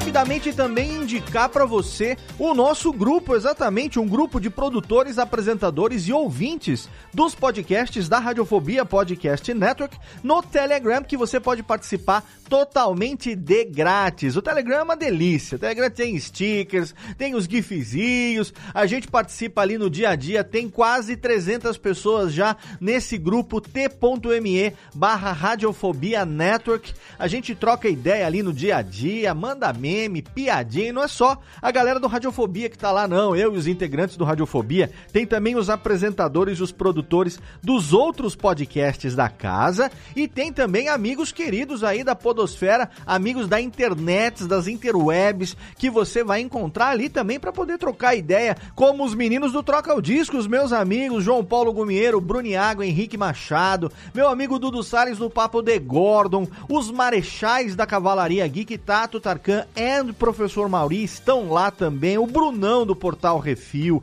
o Nick Ellis, o Luquinhas, o meu amigo Luiz Borges do Cachaça Prosa e Viola, tem uma galera maneiríssima, André Gordirro, nosso querido Gordirro, grande escritor também, podcaster, licultor da voz lantijolada, estão todos ali, então é só você entrar agora totalmente de graça e você vai receber em primeira mão os links para as gravações do Radiofobia, as artes dos programas quando ficam prontas, fica sabendo ali em primeira mão também. Mas o mais legal é a interação ali no dia a dia comigo e com todos os nossos integrantes e também com todos os nossos amigos. Então entra lá que é totalmente de grátis, t.me barra Radiofobia Network. É o nosso grupo de ouvintes, apresentadores e produtores dos podcasts da casa no Telegram. Agora, Técnica, pega a varinha aí, joga a vinhetinha e chama de volta os meus amigos pra gente continuar esse papo. E lá no final tem mágica em áudio, ó inédito, nunca tinha ouvido, nunca tinha visto, nunca tinha ouvido uma mágica em áudio e eu desafio você a fazer e ter o mesmo resultado que a gente teve nesse papo incrível hoje com meu amigo Seidiota aqui no Radiofobia, aliás. Radiofobia. Radiofobia.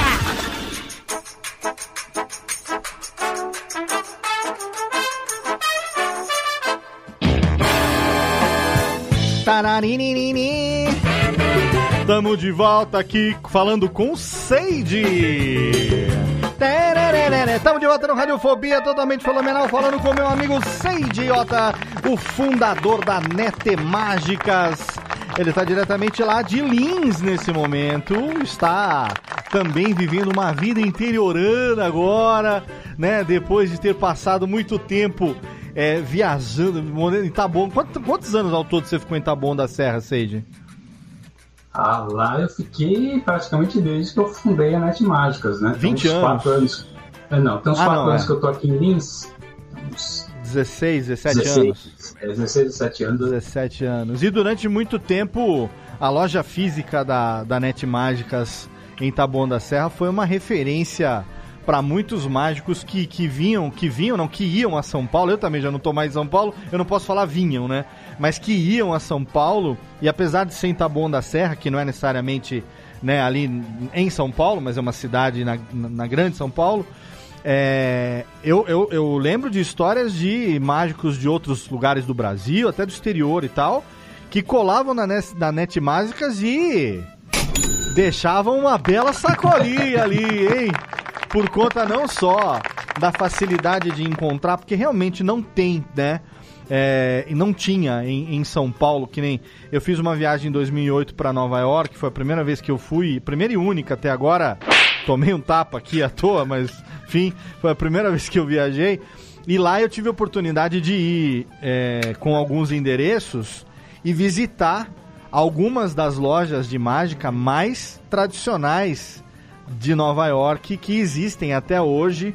E quando a gente assiste filmes lá como Truque de Mestre e tal, que a gente ouve falar que existem as lojas tradicionalíssimas, seculares, existem realmente, né? E aqui no Brasil a gente não tem essa tradição, né, de lojas mágicas. E- Existia, você se lembra, você sabe de alguma loja mágica que existia em São Paulo ou em outro lugar do Brasil, onde as pessoas podiam ir lá tirando o quiosque de shopping, efetivo- eventualmente nos anos 70, 80, não sei, mas chegou a ter aqui uma, uma, uma tradição de uma loja mágica onde as pessoas iam para comprar equipamento e. Chegou a Sim. existir, não? Sim, sim. O, o Rei das Mágicas hoje, né? é, sempre foi, desde a época que eu comprava mágica quando criança, era o Rei das Mágicas. Só que na, na época ele chamava Templo das Mágicas. Ah, tá. Não sei por que cargas d'água eles mudaram o nome para Rei das Mágicas, mas é o mesmo dono que é o Morgado até hoje. Sim.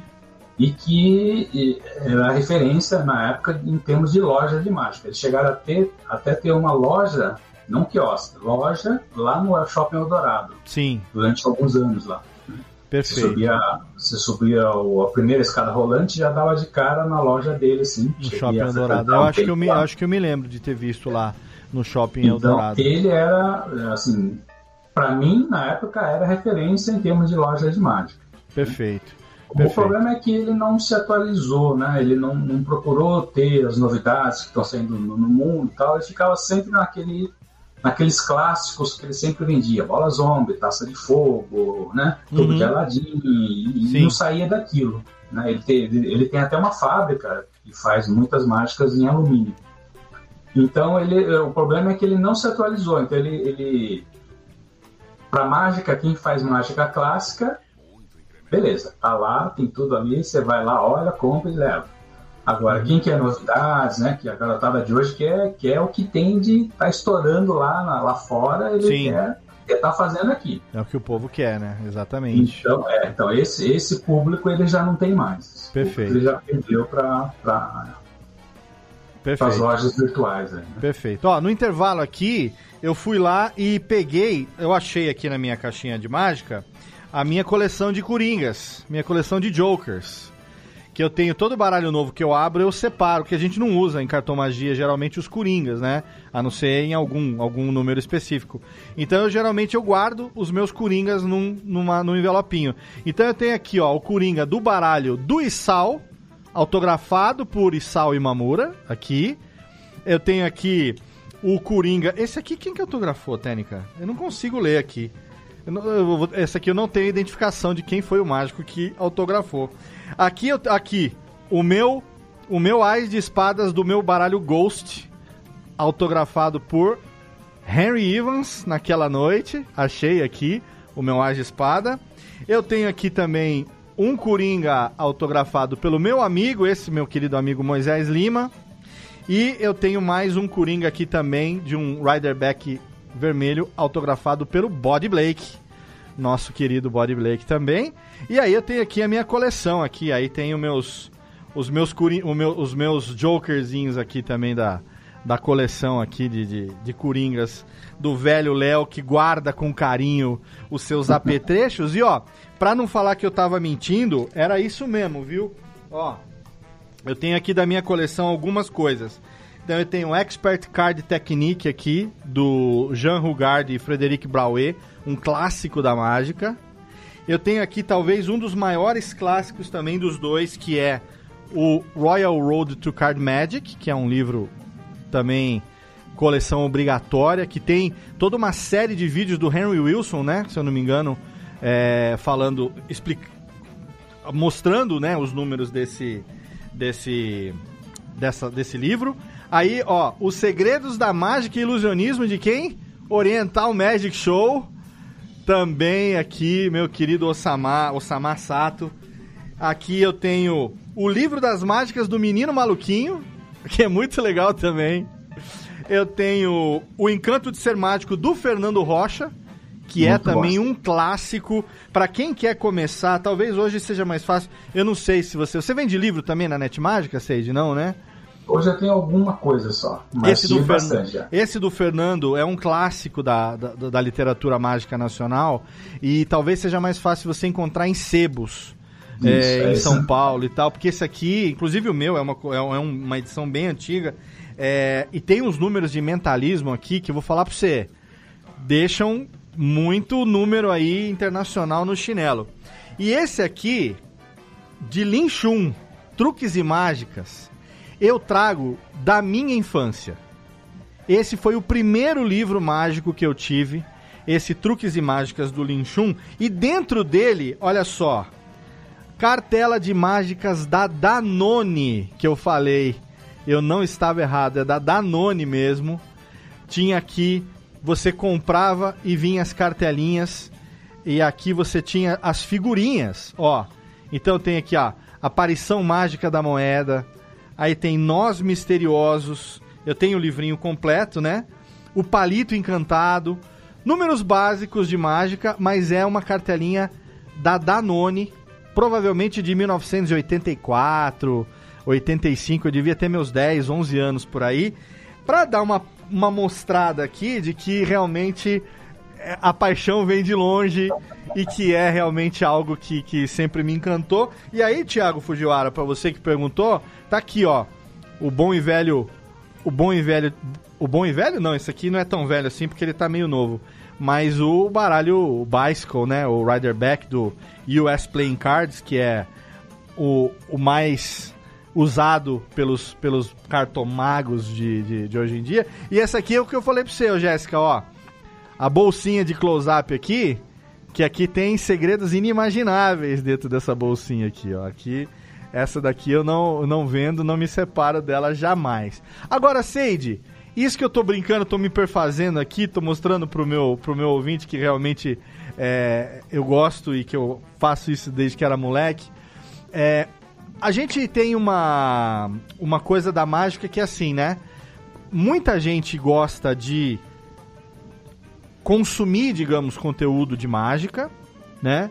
Mas tem talvez uma crença, e é uma crença errada, né? Digamos, uma ideia equivocada, de que a mágica é para algumas pessoas. Digo, ser mágico, né? Fazer mágica, aprender mágica é para algumas pessoas só. E você tem uma loja há 20 anos, 21 anos, que democratiza a mágica, né? Que mostra que a mágica é para qualquer pessoa, que qualquer um pode começar, independente da idade, né? Você tem o seu canal, eu vou deixar o link no post também, o canal da Net Mágicas no YouTube, onde você tem feito lives, onde você tem inclusive entrevistado já há muito tempo mágicos e pessoas ligadas ao meio mágico, um acervo riquíssimo ali desses papos que realmente, para quem é entusiasta da mágica, é um serviço que você tem feito para o nosso meio, assim, muito, muito legal mesmo.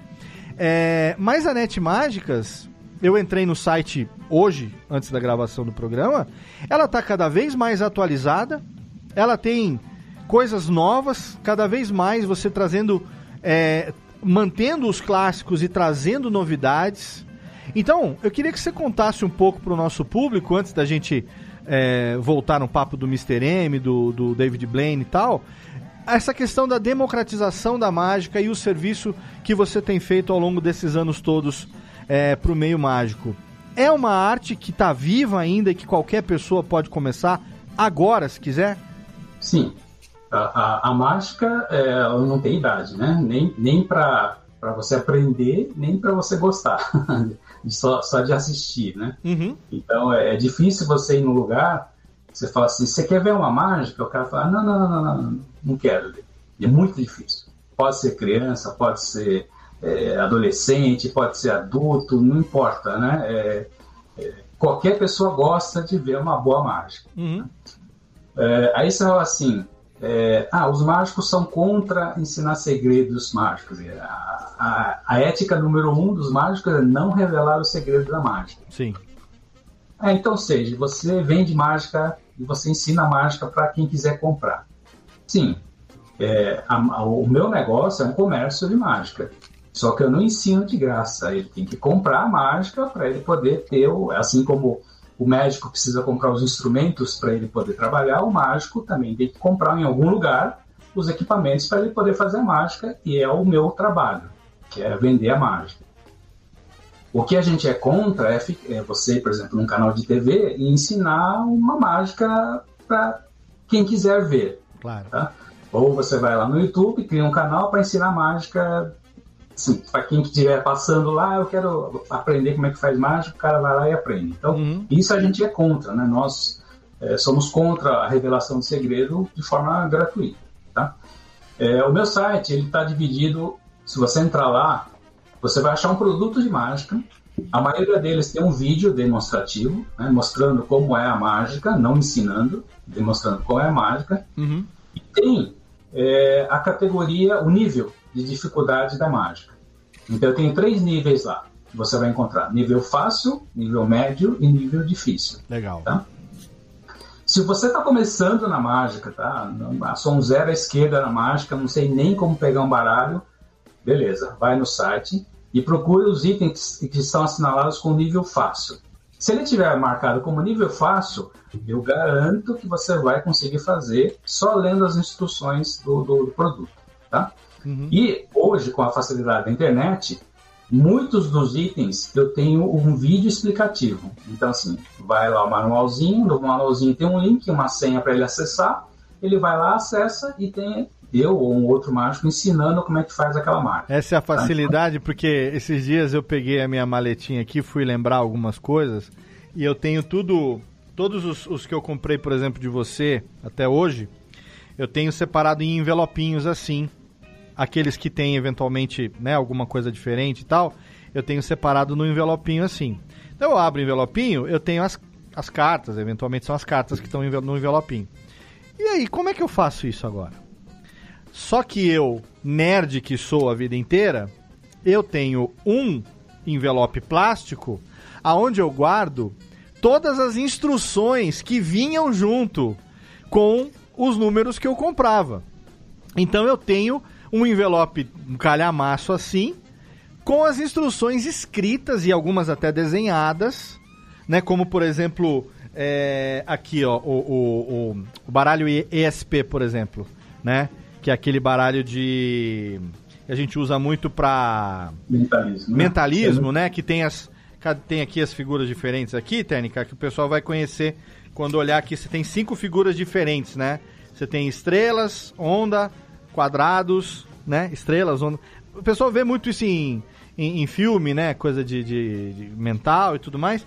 E aí, peraí, tudo bem, mas como é que eu uso isso mesmo? Qual, qual é a mesma utilidade prática disso? E aí você vai lá no manual. Aí eu fui, entrei, falei, cara, Agora tem o vídeo de tudo, pô, é muito mais fácil. Na época eu tinha, a gente não tinha celular, não tinha nada. Tinha que ficar pedindo para vocês fazerem 40 vezes o número ali depois que a gente comprava o negócio para poder decorar. Você lembra quantas vezes eu não encontrava com você de novo e falava assim, como é que faz mesmo aquele negócio?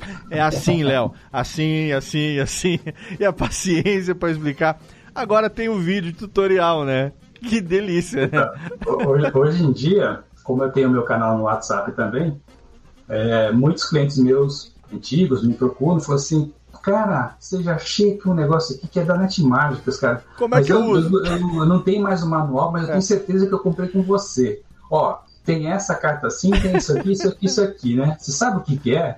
Aí, óbvio, né? Se é, se é produto da Net Mágicas, ele fala, ah, esse é o produto tal. Espera um pouquinho aí. Já, uf, já manda o manual em PDF para ele, né? Se ele não conseguir entender, fala, não, então vamos fazer uma chamada de vídeo aqui, eu te mostro como é que é no tete a tete. Eu aqui, nunca então. vou me esquecer que foi você que me ensinou a fazer uma coisa aqui na mágica, quem não sabe não vai saber o que é mesmo, mas que se chama Elmsley Count. Contagem Elmsley. Foi você que me ensinou isso. E eu nunca esqueci o, Elms, o Elms, Elmsley Count pela sua maneira de me ensinar. E, sabe, pela, pelo jeito, pela, pela, pelo gestual e tal, uma das poucas coisas que eu nunca me esqueci foi o Elmsley, o que foi você que me ensinou. Então é muito legal essa instrução, mas você, você mostrar pro, pro público, né? Que você vai ter lá o seu, a, a digamos, o, o kit ou, ou os, os objetos que fazem parte daquele número, você vai ter a instrução impressa e agora, muito comumente, você vai ter também o vídeo de instrução além do contato direto com você via WhatsApp. É. Eu, tenho, eu tenho muito cliente que, se você entrar no meu site lá, já tem lá o contate pelo WhatsApp. É só clicar lá e ele já entra direto no, no WhatsApp da Net Mágicas. Perfeito. E, e, o cara chega e fala, por exemplo, ó, oh, eu sou professor aqui do Sul e eu que estou querendo fazer uma palestra, tal, tal, tal. O que, que você me indica, né? Lá, só um instantinho. Pá, ah, pá, pá, pá, já manda a relação para ele de lá ele já escolhe, faz perguntas. Para fazer né, uma dinâmica. Isso. Que legal. Então, assim, é, o, o, WhatsApp realmente é uma ferramenta de vendas hoje. Quem não estiver usando está perdendo tempo, porque é onde eu fecho meus maiores negócios é no canal do WhatsApp. Que legal. Mas voltando, você tem então a, os números de dificuldade inicial. Isso. Então, básico, esse, né? Esses que são fáceis, Fácil. é certeza. Você pode comprar que você vai conseguir fazer, eu garanto. Uhum. Aí vem para o nível médio. O nível médio é para quem já tem algum certo conhecimento de mágica, tá? É, e que com um pouquinho de treino ele vai conseguir fazer o, aquele número de mágica. Certo. E já vem o nível difícil. Esse que tem o nível difícil, com certeza tem alguma técnica no efeito, como essa contagem Amos que você falou, Sim. Que, que realmente é uma técnica, é uma das técnicas mais difíceis de cartomagia, Sim. Né? Se o cara não souber fazer, ele não vai conseguir fazer mágica. Uhum. Então, assim, se você está começando a fazer mágica e olhou uma mágica que você gostou e está tá marcada como nível difícil, cara, não adianta que você não vai conseguir fazer, porque De cara. é difícil mesmo. Você vai Sim. precisar ter passado treinado muito antes para chegar naquele nível para fazer a mágica. Então, a dica que eu dou é sempre assim: está começando? Procure os níveis fáceis e até níveis médios que você vai conseguir fazer. Uhum. Já é um expert? Beleza, tá marcado como difícil, gostou da mágica, pode comprar, que sem medo você vai conseguir fazer. Geralmente esses que estão marcados com nível difícil, todos eles têm o link com vídeo instrucional, né? Então, Perfeito. É, para explicar isso no papel, é meio, imagine explicar uma contagem de no papel. Não, não dá, não dá, não dá. Ou, ou seja, e pelo, pelo teu controle de vendas, tudo, você tem um, uma noção assim de qual que é o teu público? Se os jovens hoje em dia eles se interessam pela mágica? Porque a gente vê muita coisa assim. Às vezes a gente, quando era adolescente, quando era criança, a gente gostava, aí não tinha dinheiro. Aí, muitas vezes, a gente volta pro hobby agora que a gente tá velho, porque a gente tem dinheiro, né? É. Que nem eu, depois de velho, resolvi ter todos os videogames que eu não tive a vida inteira. Tem gente que come, começa a colecionar, sei lá, coisas, comprar bicicletas e tudo mais. Action né? figures, né? Action É, figures, Funko Pops, né? E eu, eu vejo assim que hoje em dia, É. eh, eu, eu percebo assim, pelas crianças da minha família, né? Ele- eles perdem muito o contato das coisas porque eles querem o virtual, né? Uhum. Então muitas vezes você vai, a gente vai em festa, em buffet, tudo. E se você não, não empurra as crianças para brincar, elas ficam sentadas com o celular do pai ali, né? É. E, e isso não só nas crianças, mas adolescentes também. Você tem um público meio definido e, e tem uma, uma parte significativa de, de uma nova geração? Ou isso daí tá um- mais num, num pessoal mais velho, algo já do mais. com- não é saudosista, né? Mas um pessoal mais, mais vintage, que nem a gente é, né? Tá certo. Então, aí, aí é o seguinte, eu tenho dois públicos distintos que compram mágica na Mágicas, que é o profissional, né? E o amador para iniciante, né? Uhum. É, o que consome mais comigo é o iniciante e o, o amador, tá? Já vou explicar por quê. O profissional, ele compra mágica, mas ele já tem o show dele montado. Então ele, ele vai no show, ele já sabe o que vai fazer, faz isso, isso, isso, acabou, guarda, tá pronto para o show do, do dia seguinte. tá? É, ele só vai comprar quando, tipo assim, passou um tempo e ele quer mudar o show dele, quer incluir algumas coisas novas, então ele vai lá buscar alguma novidade para agregar no show dele. Ou se o aparelho que ele usava para fazer tal coisa quebrou, ele precisa repor esse aparelho para fazer o show dele. tá? Já o robista, o, o iniciante, o amador, tá? ele está sempre buscando novidades de mágica. Então ele ele ele está sempre querendo ver, "Pô, o cara lá dos Estados Unidos fez uma mágica aqui, pô, eu quero comprar isso para poder fazer para os meus amigos, para mostrar que eu, que eu também sei fazer e tal. Então esse cara procura as novidades que estão rolando aí pelo mundo afora. É, hoje, como a internet ficou muito fácil, tá?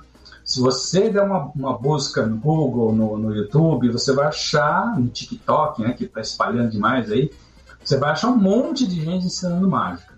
Tá? Sim. Mas aí acontece o quê? Tá? É, ele vai aprender mágicas com objetos é, comuns, assim, com moedas, com baralho, com, com coisas que ele tem lá, obviamente. Uhum.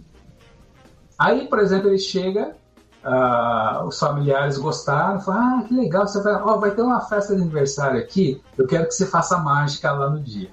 Pronto. Aí o cara se derrete todo, né? Fala, caramba, o que, que eu vou fazer na festa de aniversário do. do... Aí ele vem procurar net mágicas, tá?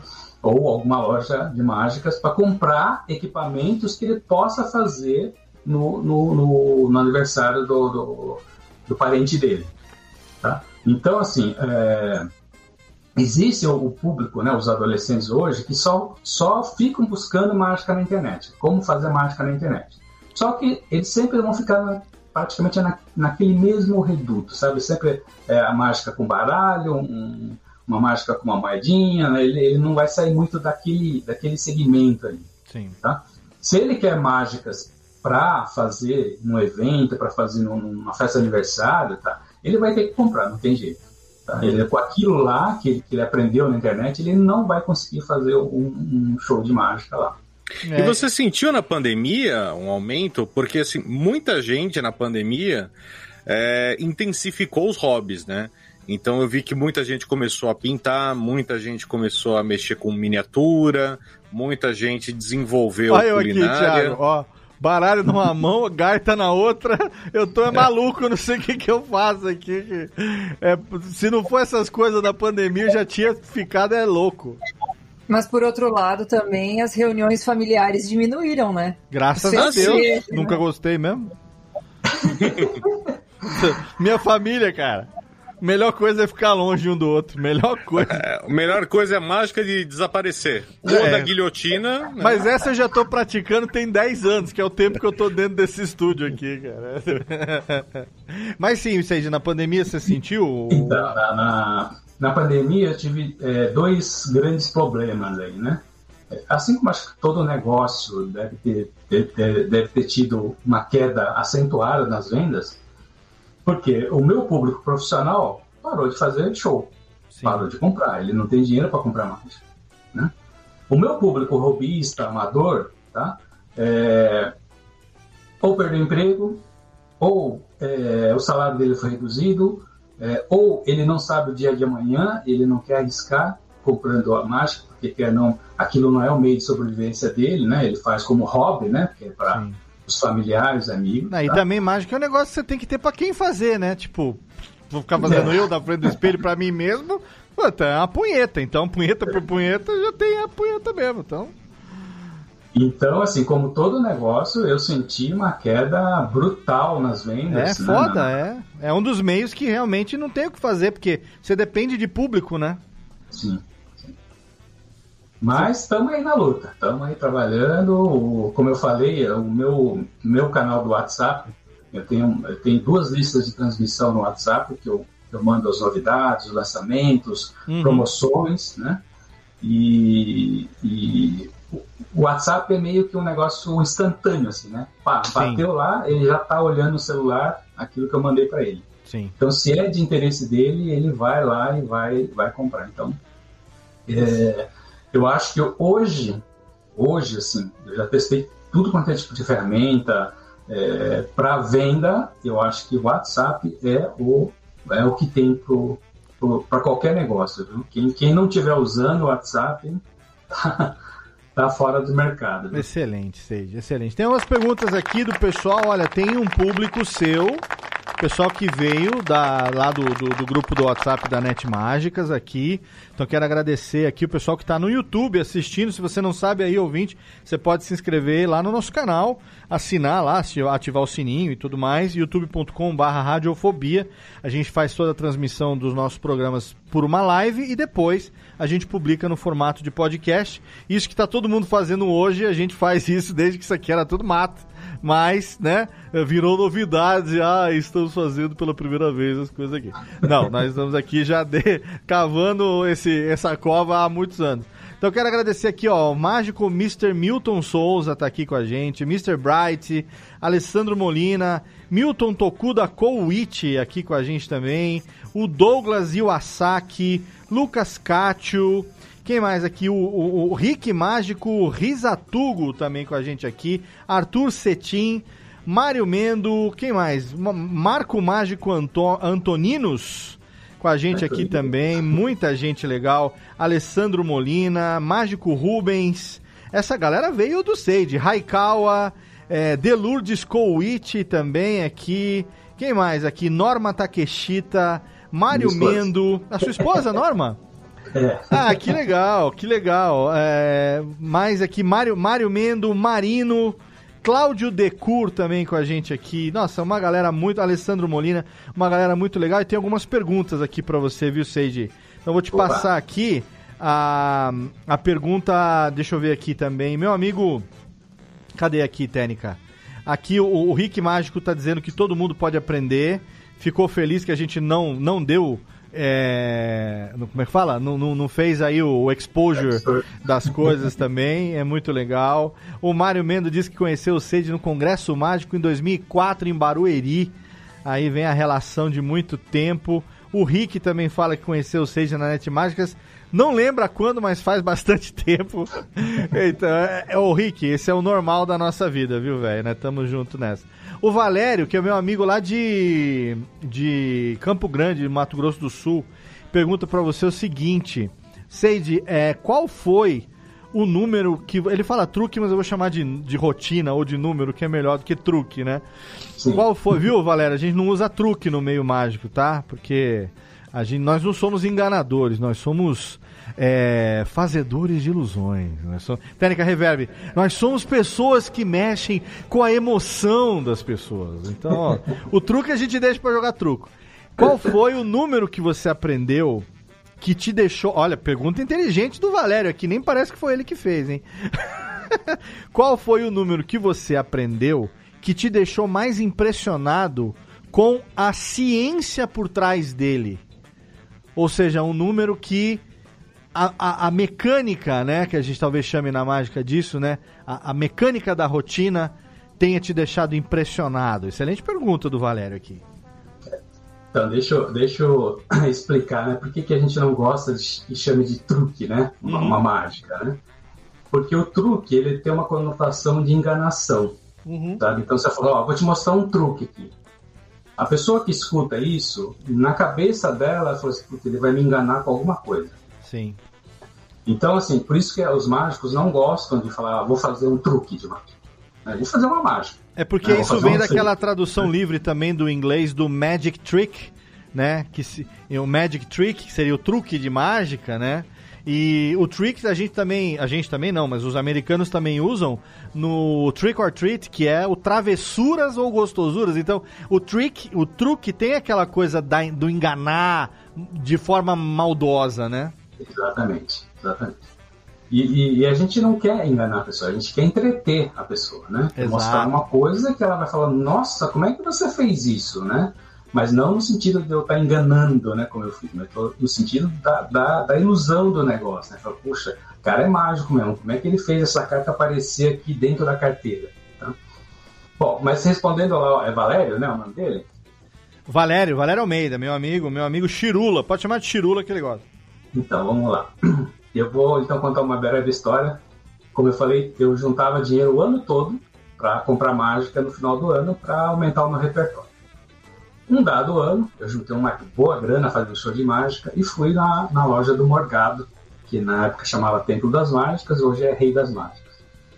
E aí, chegando lá, eu comecei a, né, ah, o que, que, é isso? E aquilo? Ah, separa para mim, separa isso aqui. Eu, é o que eu sempre fazia. Eu passava o dia inteiro na loja do cara, o vendedor, acho que quando me via, ele ficava contente e triste ao mesmo tempo, né? Contente porque ele ia levar uma grana, ele ia, ele ia ficar uma grana na loja, e triste porque ele ia ter que ficar o dia inteiro comigo ali no pé dele. Né? Mas, pô, eu ficava o ano todo pra, só esperando esse momento, cara. Não podia. Eu chegava assim que a loja abria e ia embora quando a loja fechava. E aí ia separando. Ah, o que, que é aqui? O que, é isso? Só pra ir lembrando aqui, tá, Seide, enquanto você é. fala, o pessoal vai preparando aí as suas, as suas cartas. Eu já tô preparando a minha aqui, que daqui a pouco, para encerrar, vai ter o número final do Sage, hein? Então vamos lá. Então aí, passei o dia inteiro. Separei, separei aquilo, separei, separei, separei. Aí de repente eu olho para cima, assim, no alto, eu vi uma bola de alumínio brilhosa, assim, né? Uhum. Eu olhei para ele e falei, escuta, meu, o que, que é isso aí, né? Isso é, isso é uma mágica ou enfeite, né? Ah, cara, isso aqui é nosso, nosso último lançamento, né? É a bola zombie. Ah, dá pra mostrar Último isso? lançamento. É. Dá pra mostrar isso? Falou, dá, dá, pera só um pouquinho. Aí ele tinha uma cortininha lá, fechou a cortina, preparou todo o negócio abriu, pôs uma musiquinha lá, pegou um lenço, cobriu a bola, de repente a bola começa a flutuar, depois ela levanta, dá a volta no corpo e né, começa a levitar e subir. Quando eu olhei aquilo, eu fiquei maravilhado. Assim. Aquilo para mim era mágica de verdade, ver aquela bola flutuando ali no ar. Sem controle nenhum, a bola tem é... vida própria, né? Aí eu falei assim: eu quero isso. Quanto custa? Cara, custava exatamente o dinheiro que eu juntei o ano todo para comprar mágica, né? Já tinha separado um monte de coisa no balcão. Eu falei, cara, quero isso. Pode ser para guardar tudo isso aqui. Eu quero, eu quero essa bola. eu sei o que, que você vai falar e já tô rindo de antecipação. E comprei aquilo e fiquei maravilhado com o segredo, e treinei, pratiquei, né? E naquela época eles não tinham manual de instrução. Era o cara levar você lá no, no, no quartinho, falar, ó, é assim que faz, assim, tá, tá, tá, funciona assim, assim, assim, e tchau. então eu levei para casa, nunca tinha visto aquilo em televisão, nada, né? Eu tive que bolar alguns passos da minha cabeça mesmo. Tá? E essa mágica passou a ser o grande finale no meu show de mágica. Perfeito. Terminava com a bola zombie e era a mágica que todo mundo vinha falar assim: caramba, cara, seu show é muito bom, mas essa bola que levita é fantástica, né? E por muitos anos aquilo foi o meu grande final. Eu vou deixar show, um né? link no post de uma apresentação da bola zombie para quem nunca viu. Uma das coisas mais uh, hipnotizantes, eu posso chamar, da bola zombie, é o fato de que os movimentos dela são fluidos, né? Então você tem o um mágico, você tem uma bola de metal e você tem essa bola na mão do mágico. De repente o mágico cobre essa bola com um lenço e essa bola ganha vida. E ela sobe e desce, e o mágico tenta segurar ela com o lenço, porque ela é louca, ela quer ir embora. E o lenço segura, e vem, e vai, e ela se cobre, e ela se descobre. E, e, e, e assim, a fluidez dos movimentos desse número é fantástica, é hipnotizante, né? Então, quem nunca viu, não dá pra imaginar só de descrição. Eu vou deixar um link no post de um número com bola zombie para que você veja e aí você vai entender, se você nunca viu, o fascínio que o Sage sentiu nesse momento quando ele viu pela primeira vez esse número, porque realmente é muito mágico, né? E hoje eu tenho a atualização dessa bola, que é a floating table, que é a mesa que levita. A mesa que levita, tá. sim, sim. Então o meu grande finale hoje no meu show é a mesa que levita, é o floating table. A mesa então, teve tenho... o tempo todo ali na sua frente us, sendo usada como base para você poder colocar o seu baralho, os seus, os seus lenços, as suas coisas, e de repente a mesa quer ir embora antes do mágico. É isso que acontece, literalmente, né? Agora, essa... peraí, vou ter que segurar essa mesa aqui, volta a mesa. Tá, aí todo mundo pergunta assim, mas não foi só trocar a bola pela mesa? Não, não foi só trocar a bola não, pela mesa. Não dá tá? Porque a mesa é outro, é outra estrutura Sim. enorme, né? Ela tem altura, tem largura, tá? É, e, e, os movimentos que você faz com a mesa, tá? A, o gimmick que foi instalado nela é, te dá uma, uma liberdade que você tem a impressão que aquela mesa está realmente solta no ar, levitando, né? sem Sim. nenhum apoio, sem nenhuma nada segurando. Então, para quem tá é, ouvindo, para quem tá ouvindo e não sabe, gimmick é uma expressão que a gente usa na mágica, que o Sage nem era para ter falado isso, mas ele já falou. Ele tá dando uma de Mr. M aí, revelando segredo. mas gimmick, é, na verdade, é um artifício, né? É, para não dizer que é um. É o segredo, é na verdade. É o segredo. segredo. Então o gimmick é o segredo. É aquilo que é, só quem está executando sabe o que ele está usando para que aquilo aconteça.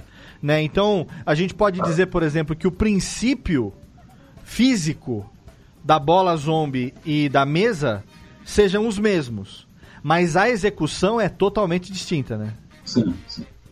Com certeza. Se você vê o floating table e se você vê uma bola zombie, você, vê, você percebe nitidamente a diferença entre os dois. Tá? Os dois levitam, Sim. isso é óbvio, né? mas a, a, performance que você faz com a mesa é bem mais abrangente do que a bola. Sim. Isso dá para se notar visivelmente olhando os dois, né? Com certeza, excelente, excelente. O Cláudio está dizendo aqui pra gente que ele é o mágico Huberdeck, que está com a gente sim, aqui. Sim. O Cláudio Decora aqui no, no, no Cláudio, YouTube é o, o mágico Huberdeck, olha aí. Isso, o Huberdeck ele é um amigo de longos anos também, tá? E ele é o para mim, ele é o maior colecionador de baralhos do mundo. Só tanto, tanto que é ele que tá ajudando o Thiago a descobrir qual é o baralho que ele trouxe da Austrália. Eles estão no já chat. descobri, acabei de descobrir. Eles estão num chat louco aqui no YouTube. É, porque, assim, oh, cadê, Técnica? Pega aqui a minha coleção de Jokers aqui. Cadê o, o, o, o Ais assinado pelo. Aqui, ó. O meu Ais de espadas, assinado pelo Henry Evans, aqui, Thiago, ó. se você pode Uhum. ver, embaixo do símbolo, ele é um ghost, é um ghost, é, é um, é um bicycle que tem, as, é, ele é todo branco, né? É bem bonito esse baralho. Mas o Ás de espadas, ou o Coringa, geralmente, é onde ele tem o que o Ruberdeck falou pra você, as informações em letra pequena embaixo aqui, que são as informações do fabricante. Então, Pra o você meu, tentar descobrir ele- de onde veio o seu baralho. O seu tem um furo, né? Então, o meu não tem o nome do fabricante. Só que tem uma informação que eu achei aqui que é isso, Australian Made, né? E aí, nessa informação, eu peguei e procurei no Google, né? Quem são os fabricantes de baralho da Austrália. Achei uma que chama Queens. Queen's Sleeper. Aham. E eles têm uma linha que chama Cassino Sleep. E o Ice é o mesmo Ice que eu tenho aqui. Então, Olha por aí. dedução.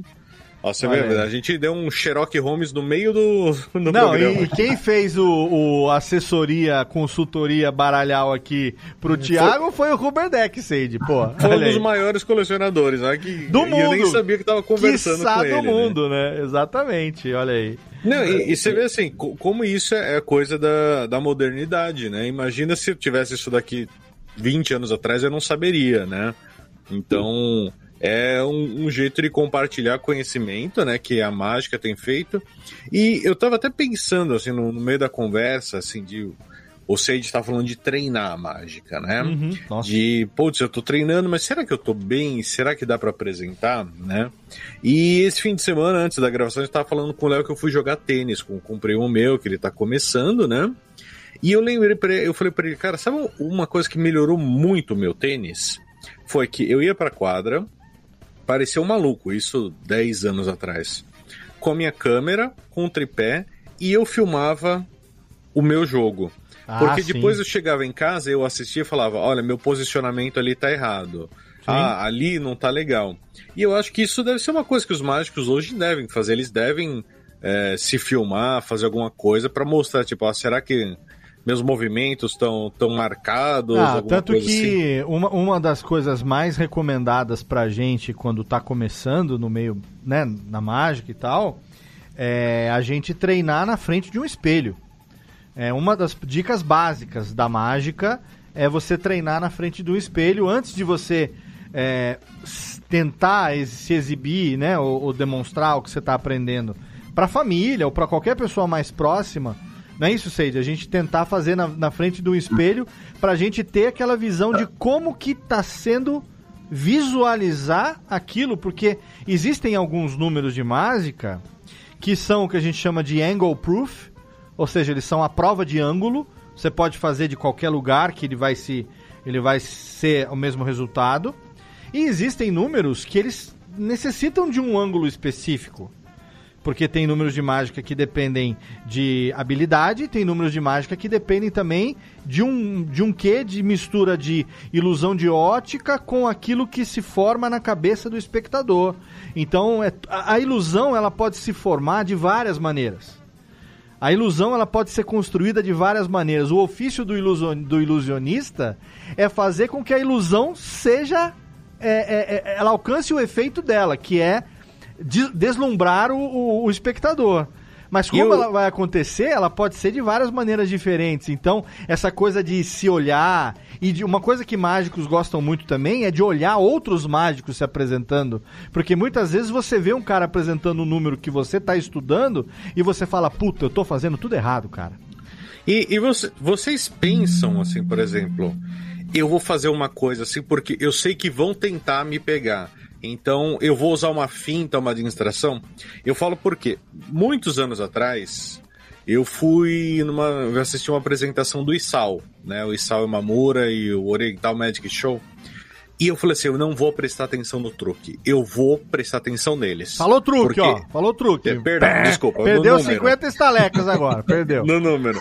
E, e eu falei assim, ele, eles, eu vou pegar eles no pulo, eu vou entender o que, que eles fizeram. E eu não entendi. Eu não Lógico consegui. que assim. não. Não, e assim, foi, foi num programa de auditório, era muita gente, vários andares de. de- Então, eles têm que fazer uma coisa que seja assim, perfeita para todos os ângulos, né? Sim. E enquanto a maioria do público ali não era um público que estava querendo isso, eles queriam a entrega do, do número, e eu estava tentando entender que hora que eles que o truque era feito. Ah, mas Eu o- os ver, cara. números, as grandes ilusões, eu sei de, se eu estiver falando bobagem, o Seiji me corta aqui. Mas as grandes ilusões e as ilusões de, de, de palco, a maioria delas são feitas totalmente à prova de ângulo, porque você tem o espectador que tá lá no fundo a, sei lá, 50 metros de distância, e você tem o cara que tá no gargarejo, e ele tem que E- funcionar igual pra todo mundo. E você não corre o risco de, por exemplo, você tá num programa, sei lá, um domingão do Faustão. Tem quatro, cinco câmeras, um em cada lado, parece uma metralhadora, assim. Não tem um, sei lá, Então, ah, um jeito de desses caras descobrirem? Aí tem. Tá, aí, aí você tem que. Você, se você está no programa de TV, tá? Você tem que, tem que levar números, que é esse a base de ângulos. Ou seja, se o cara estiver atrás de você, se o cara estiver do lado, se o cara estiver na frente, ele não consegue ver o segredo. Tá? Então existem números de mágica que são a prova de como É, a, merda, a merda é quando a câmera tem aquela câmera que tá na sua visão, a não ser que seja um, um número de close-up muito bem feito e tal, né? Porque tem alguns, tem alguns números de close-up que são infalíveis. O cara pode estar de qualquer lugar que vai funcionar de qualquer maneira, desde que bem executado. Agora, tem número que se você tá vendo aquela câmera, tipo uma GoPro na sua testa, eu vejo de um jeito, o quem tá executando vê de um jeito e quem tá assistindo vê do outro. Esse tipo de número não, esse não serve. Se você tiver uma câmera no seu cangote, papagaio de pirata aqui pra esse tipo de número, não dá pra fazer. Então, aí, aí na, na TV existem é, du- duas situações, né? Uma situação que o profissional que é competente no, no ramo, ele chega pro, pro câmera e fala assim, ó, eu vou fazer número de mágica, mas é, se você pegar ela de lado aqui, não vai ficar legal para quem estiver assistindo em casa. A melhor visão é de frente, porque vai aparecer alguma coisa assim, assim, assim, assado. Então, ou seja, você preveniu o câmera que aquele ângulo para aquela mágica é ruim. Então ele não vai procurar aquele ângulo, Sim. ele vai procurar o Esse é ótimo. para ele filmar. Excelente, excelente. Tá? Então, assim, o bom profissional de mágica, ele vai conversar antes com todos os camerasmans, né? E vai explicar, ele vai falar, ó, nessa mágica vai acontecer isso, isso, isso e isso. Mas se você filmar daqui, você não vai conseguir pegar a aparição da moça aqui. Tá? O melhor ângulo é aqui, de frente, frontal, para que todo mundo veja a aparição da moça. Então, o cara vai te respeitar e vai falar, pô, o cara tá preocupado que né, saia uma boa, uma boa filmagem aqui. Então, ele vai respeitar aquilo. Agora, se o cara vai lá com um número que e não é a prova de ângulo, se o cara filmar atrás, vai descobrir o de lado, vai descobrir o segredo, tá? E não falou nada, não, não conversou nada com, com o pessoal dos cameramen, tá? Óbvio, né? Eles não sabem, eles vão, vão tentar filmar de qualquer Sim. ângulo, tá? E como a televisão gosta de exposure, né? Sim, eles vão tentar sim. procurar mostrar o ângulo que mostra o segredo da mágica. Isso é fatal, não tem como. Tá? Qualquer canal de TV vai, vai tentar fazer isso daí. tá? Então, é, eu acho que o grande lance aí é você procurar números que são a prova de, de, de ângulos, né? E conversar com os cameramen antes de fazer a gravação. E em relação ao que o Thiago falou sobre filmagem, tá? Antigamente é, não era comum você ter uma filmadora, ter, né? Tá, até no celular hoje você grava com uma boa resolução para depois você assistir você fazendo a mágica. Então é, nessa, nessa, antigamente a gente treinava com espelhos mesmo, né? Colocava um espelho frontal, um lateral e tentava ver os, os ângulos de visão da, da, da, da plateia. Hoje, com a câmera filmadora, a melhor opção é você realmente você se gravar fazendo a mágica e depois você assiste ah, você se apresentando. Tá? Então lá você vai, você assistindo você se apresentando, você vai falar, opa, esse está vazando ali, ó, olha, preciso tomar cuidado com a, com a hora que eu fizer tal coisa que vai revelar o segredo, tá? Ou tô falando uma coisa errada, tô, tem o tal do misdirection que a gente fala, né? O que, que é o misdirection, né? Misdirection é exatamente isso, né? Tipo assim, eu tô aqui, né? Falo assim, bom, nada nessa mão, né? E você olha para essa mão.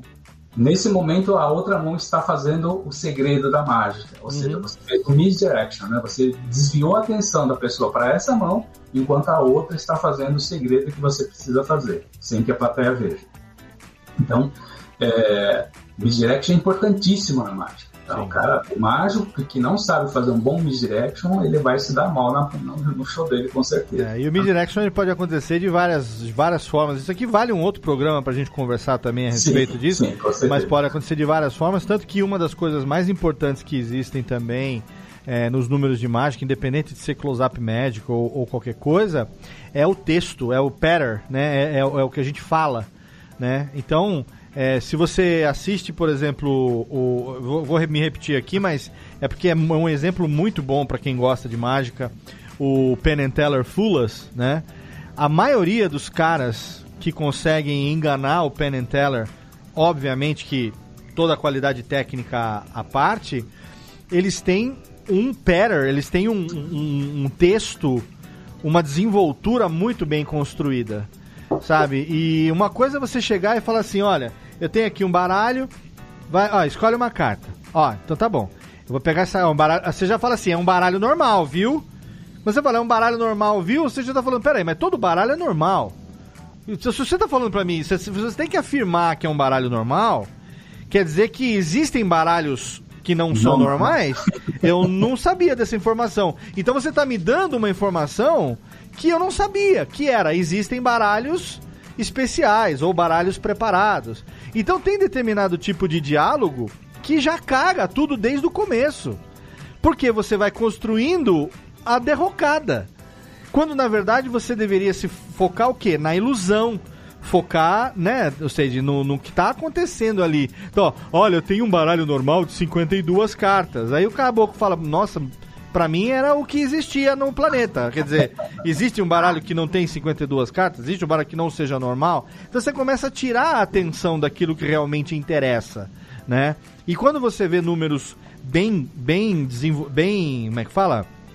É, bem Construídos. executados, bem construídos, eles tiveram uma- um envolvimento tanto que o mágico te envolveu de uma tal maneira que você não viu, você nem quis saber como que aquilo estava acontecendo. Você só se deixou envolver pela ilusão. E isso que é legal da mágica, né? Que é você se deixar envolver pela ilusão e ao final dela você se encantar. Tudo é, tudo é pelo encantamento no final das contas, né, Seide? Sim, sim. Então, o, o- em relação a, treino, né? Eu acho que esse, esse lance de você gravar e, e se assistir é importante. Mas eu acho que o que te dá mais gabarito para você treinar mágica é mostrar mágica para alguém. tá? Então, começa com os familiares, começa com os amigos mais chegados, né? Se você errar a mágica, tá tranquilo, eles não vão te, te crucificar por isso, né? Muito pelo contrário, eles vão falar assim, ah, essa aí eu consegui ver, hein, como é que é, eu sei, então, opa, se você conseguiu ver, eu tô fazendo errado. Então, é, eu acho que o melhor jeito de praticar mágica é fazendo a mágica, tá? É óbvio que você não vai aprender uma mágica no dia seguinte você vai fazer com um público de 100 pessoas, né? É, começa lá com os familiares, mostra para os amigos mais chegados, fala, ó, o que, que você acha dessa mágica aqui? É o que eu sempre fazia desde os meus oito anos de idade, fazer isso, né? Pegava, mostrava para meu pai, mostrava para minha mãe, mostrava para meu irmão, para minha irmã, e aí vai até treinava, treinava, treinava, treinava, até a hora que eu falo assim, agora eu posso mostrar isso uma plateia maior e aí boa. Excelente, excelente. Seiji, se a gente pudesse, a gente ficaria aqui até amanhã conversando, porque o que não falta é assunto. Mágica é um, é um, é um assunto que me encanta e com certeza encanta o nosso público, mas chegou a hora da gente fazer a mágica que você preparou para o nosso encerramento aqui do, do, do Radiofobia. Então, chegou a hora de você aí que está me ouvindo ou você que está assistindo pegar agora os seus quatro pedacinhos de papel ou as suas cartas. E agora você vai então com essas quatro palavras, quatro letras na mão: A, M, O e R. Tá? Cada uma delas num papelzinho separado: A, M, O e R. Você vai colocar então agora na sua Quem mão. for fazer com carta pode usar qualquer uma. Não, mas aí você tem que escrever A, M, O e R escrever a- no- na as face da carta. Você vai escrever, tem que ter a palavra amor escrita de alguma maneira. Então, se você vai usar um baralho, porque você vai ter que rasgar, o papo, parte do, do número é rasgar. Então você Ai, tem que. meu Deus, aí você não avisou, eu tô despreparado Não, eu agora. falei, tem- use um baralho que você possa jogar fora, porque vai ter que rasgar. Vai Eu ter que rasgar no meio. atenção. É, vai ter, Pera que, aí. Vai ter que rasgar no meio. Então, você tem ou um baralho velho, ou quatro pedacinhos de papel, assim que você consegue colocar na mão, como se fossem o tamanho de uma carta de baralho. Então, quem tá vendo aqui na câmera, tá vendo aqui a palavra amor, né? Mas assim, ó, o A, depois em cima o M, depois em cima o O, depois em cima o R. Então você vai ter a, a letra de baixo vai ser o A, a segunda vai ser o M, a terceira em cima vai ser o O e a, a letra de cima de todas vai ser o R. Então a gente vai ter quatro pedaços de papel, ou quatro cartões de visita, ou quatro cartas de baralho escrito amor nessa ordem. A embaixo, M, O e R no topo, assim, na face, tá? O R na face. Muito bem, Seiji, agora é com você. Beleza, todo mundo tá com os papeizinhos aí? Todo mundo, nós aqui sim, e os ouvintes espero que também. Então vamos lá.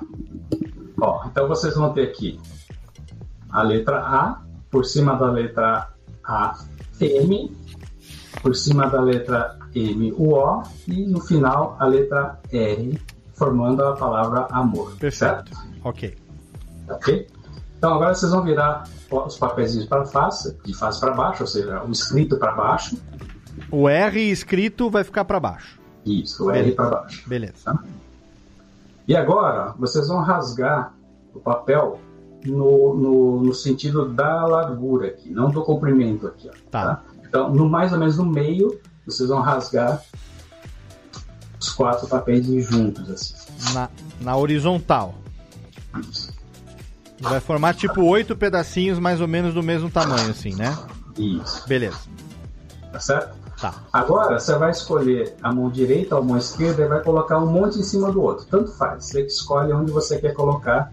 Se o monte na direita em cima da mão esquerda ou Tá, beleza. da esquerda em cima da direita. Vai fazer um monte só de, de cartas. Muito Beleza? bem. Muito bem. Tá? Agora a gente vai fazer o seguinte, ó. Eu vou contar aqui um, dois, três papeizinhos de cima, tá? Você vai tirar os três papéis de cima. Cuidado para ver se eles não estão grudados, porque como a gente rasgou agora, pode ser que Ah, tá. saia dois, né? Então confere se são três papeizinhos junto, Ok. tá? E enfia no meio, nem embaixo nem em cima. Enfia no meio dessas, desses papéis aqui que vocês têm na mão, Ok. certo? Hum. Agora, o, papel, o primeiro papel de cima, você tira, não olha, tira ele, separa eles de lado. Põe no seu bolso, põe em algum lugar que você queira. Tá, eu vou botar aqui na mesa. Dá pra todo mundo ver aqui do lado do gravador. Pronto. Beleza. Agora, é, Léo, eu vou ter a opção de pegar um, dois ou três papéis de cima. Quanto- quantos papéis você quer? Tá, vamos pegar um, dois ou três de cima? Isso, você fala um número. Um, dois ou três. Um. Um. Então todo mundo pegue um papelzinho de cima Ok. e coloca no meio, nem embaixo nem em cima. Em No qualquer meio lugar do meio. Qualquer lugar do meio, Tá. Ok, tá bom? tô bom. Mais uma vez, me fala um, dois ou três, ou agora nenhum movimento, ou seja, vai deixar do jeito que está. É, Eu quero dois. Dois. Então todo mundo pegue dois papeizinhos de cima, um, dois, cuidado para ver se não está grudado, Dois, tá. E enfia no meio, nem embaixo nem em cima. Em qualquer meio também. Qualquer meio também, tá? Tá, ok, dois. No meio, ok. Beleza. Bom, para finalizar, a gente vai fazer uma brincadeira que é o chamado bem me quer ou mal me quer. Tá. Muita gente já fez isso, né? Uhum. com, uma, com uma flor ou coisa. Mas a gente vai fazer com os papéis. Como é que vai funcionar? Nós vamos falar assim, bem me quer. Então você vai pegar o primeiro papel que está em cima, Hum, bem me quer, passa ele para baixo. bem me quer pra baixo, ok. Agora a gente vai falar mal me quer. Então pega o primeiro papel de cima e joga ele fora. Tá. Mal me quer. Longe daquele que tá separado, né? De Isso, preferência. é, não, Tá, vai, não vai misturar com o que você parou aí. Beleza. Agora, novamente, bem me quer, pega o primeiro papel de cima e passa para baixo. Bem me quer pra baixo, ok. Outro papel, mal me quer, joga fora. Joga Confere se não tem dois. Beleza. Bem. Tá. Tá? Então fomos agora o mal me quer, né? Ah, então isso. agora, bem me quer, Bem me quer. pega o primeiro papel de cima, passa para baixo, bem Pra me quer. Ok? Mal me quer, joga o próximo papel fora. Pra fora. Novamente, bem me quer, primeiro papel de cima, passa para baixo. Pra baixo. E mal me quer, joga fora o próximo papel. Jogou. Novamente, bem me quer, passa o papel de cima para baixo. Ok. Mal me quer, joga o próximo papel fora. Fora. Mais uma vez, bem me quer, passa o papel para baixo. Ok? Mal me quer, joga o próximo papel de cima fora. Ok. Você vai estar com um papel na mão, certo? Sobrou um? Aham. Um. Todo mundo está com um papel na mão. Sim. Olha agora que incrível. Eu não sei como é que ah, vocês fizeram aí, né? Eu não sei se, se aonde vocês colocaram os papéis, tá? A ordem dos papéis é totalmente diferente em cada mão de Sim. de quem tá lá em casa fazendo junto com a gente. É, porque na hora de botar no meio, podia botar dois pra cima, três Isso. baixo. Isso. E você, o Léo escolheu, não combinamos nada aqui, o Léo escolheu, você vai colocar um, dois ou três papéis, ou seja, Sim. a gente não sabe a ordem desses papéis. Não, por mais que fosse um, dois ou três, você podia botar no meio com um de diferença ou com dois de diferença, né? Exatamente. É. tá? Bom, então é importante saber que ah, o papel que cada um tem na mão pode ser um papel qualquer desses que sobrou nessa, nessa mexilhança toda que a gente fez com, com, a- com as coisas. Mas olha Sim. que incrível. Hum. Vocês não vão acreditar.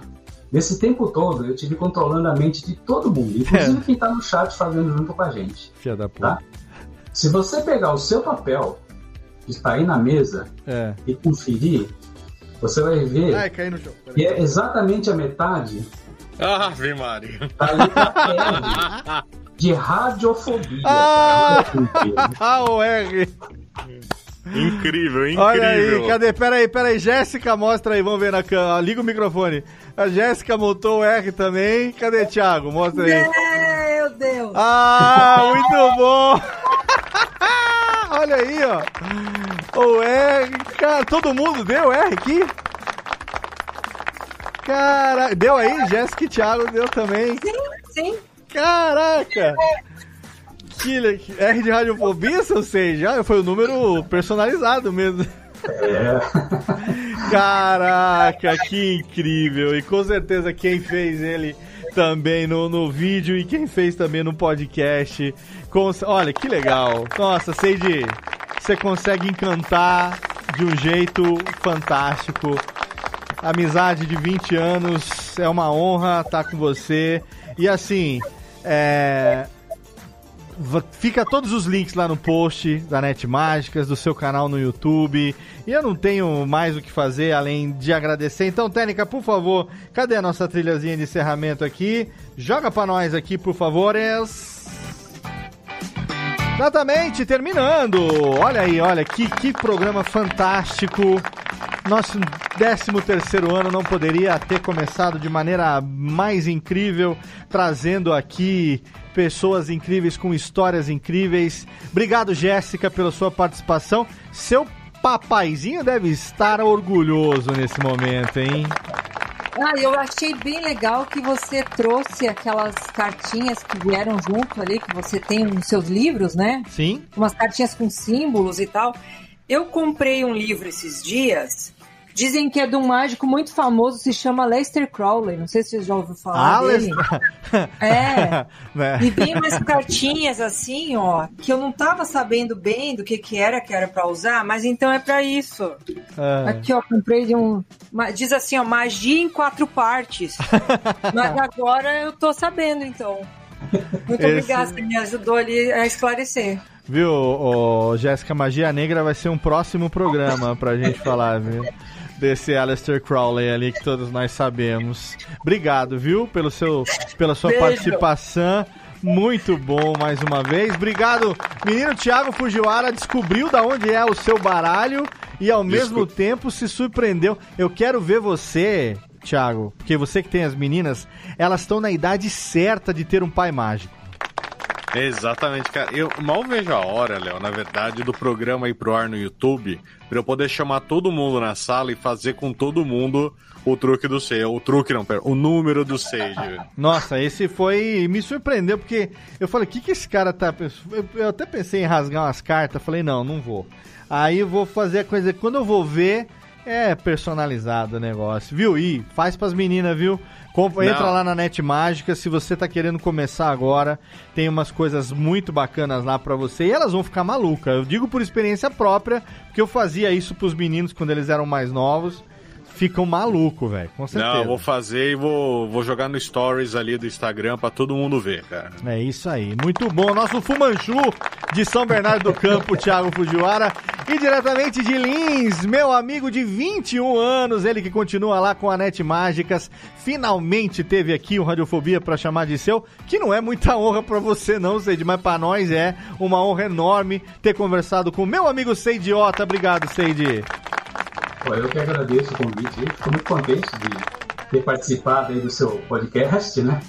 Coisa que a gente, alguns anos atrás, eu ainda, eu, eu falo sério, cara, eu falo assim, podcast, cara, mas, cara, numa era de internet, com vídeo pra tudo quanto é lado, é, o que o cara vai fazer só ouvindo alguma coisa, ouvindo uma notícia, né? É, porque não é melhor, melhor ver na TV, ou ver na, no, na, na internet, ou, a reportagem, coisa. E sério, que coisa engraçada, né? Hoje em dia o podcast ganhou uma força incrível, cara. Até a Globo tá apostando firmemente no podcast aí. Sim. E é incrível isso, né? E, e só, só reforçando aqui o, lance do, do baralho do, do Thiago, é, eu, eu tenho alguns baralhos de cassino que eu ganhei de, de amigos, que na verdade eles cortam a, a quina do baralho, aqui e aqui.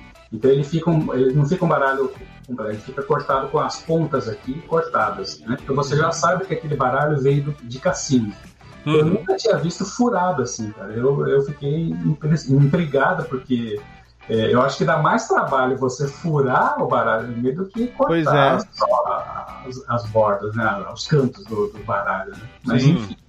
É, Austrália, lá nada é muito explicável. Seiji, a gente vai deixar todos os links da Net Mágicas e das suas redes sociais lá no post. Se tiver mais alguma coisa que você queira passar aqui pra gente também, o espaço é todo seu, meu amigo. Tá certo. Bom, eu. Nessa pandemia aí eu também criei um curso virtual de mágica, tá? O Net Curso, tá, tá vendo lá no site. Excelente. Ele tem 10 mágicas bem bacanas lá, tá? São, são mágicas é, nível fácil de fazer. E algumas eu ensino duas versões, uma fácil e uma versão difícil, né? É, fazendo o mesmo truque, fazendo a mesma mágica. Ah, olha aí! é só eu. Usando o mesmo truque para fazer a mesma mágica, né? É, então, é, é um curso que eu recomendo, ele está num preço promocional aí que a gente pôs na, nessa época de pandemia e tem vendido muito bem. Excelente. E o pessoal tem, eu tenho tido um feedback muito bom, porque são números fáceis de fazer, mas com efeitos fortíssimos, né? Então você não é porque a mágica é fácil de fazer que ela não é, que ela é uma fraca, mágica né? boa. É. é. não é uma mágica boa. Então, é, lá no curso eu tenho umas mágicas assim, essas de impromptu, né? Que você fala, que você fala assim, ah, faz uma mágica aí tô sem nada. E agora, né? Ah, vou pegar um copo aqui, vou pegar um papel aqui e vou fazer a mágica com ele. Tá? Então, é, é, um curso que eu recomendo para quem está querendo começar na, na arte mágica aí e vale muito a pena. É, Excelente. É um, bom, um custo-benefício muito bom. Excelente. O link vai ficar lá no post, então, junto com o link da Net Mágicas e das redes sociais, seu canal no YouTube. Obrigado demais pelo seu carinho, obrigado pela sua amizade ao longo de todos esses anos. Obrigado por você ter sido um dos caras que me ajudou muito e continuamos juntos até aí, 21 anos, né? Não é para qualquer um não, hein? Muito bem. Esse... eu vou te dar, vou te dar uma, uma dica aí de um próximo podcast. Aí, convida o Robert Deck para participar aí. Pô, com certeza. Vou chamar o Robert Deck. Já vou deixar aqui, pedir para ele entrar em contato com a gente, pra gente. Porque se tem uma coisa que eu também gosto, claro que não se compara provavelmente a coleção dele, mas eu tenho uma coleção de baralhos aqui também um tanto quanto interessante que eu gosto aqui. É, e, puto, vai ser um papo excelente pra gente falar sobre exatamente até a história do baralho, a origem, né, a evolução e tudo mais. Já fica o convite aí, tá vendo? O Sage, além de trazer conteúdo de qualidade, ainda traz convidados pra gente ainda. Melhor impossível. Obrigado, meu querido Seide, obrigado demais. Fica lá o link no post também da Net Mágicas, fica lá o link também do canal no YouTube para você poder assinar lá e se inscrever, acompanhar as lives que o Sage tem feito. Recomendo que você entre no canal da Net Mágicas e já entre lá no WhatsApp para você poder receber ali as atualizações. Eu tenho recebido os links das lives também, então é muito bacana para você ficar por dentro. Você que gosta da arte mágica, acompanhe, estude, não revele seus segredos. Os segredos que você aprender, guarde as sete chaves, porque um mágico nunca revela os seus segredos. E lembre-se que acima de tudo é encantar. E a gente precisa disso mais do que nunca no momento que a gente está vivendo, que é levar sorriso, alegria e encanto para quem está à nossa volta, para a gente poder tentar fazer desse planetinha um pouquinho melhor do que está sendo nesse momento que a gente está vivendo. Obrigado pelo seu download, obrigado pela sua audiência. A gente se encontra daqui a duas semanas com mais um episódio do seu Radiofobia, aliás, 13 terceiro ano, radiofobia.com.br barra podcast todo dia. Tem programa novo no seu feed, um abraço na boca e arroba radiofobia, aliás, no Twitter também. Lá segue todo mundo, todos os links estão na postagem do episódio. Obrigado, até mais, valeu!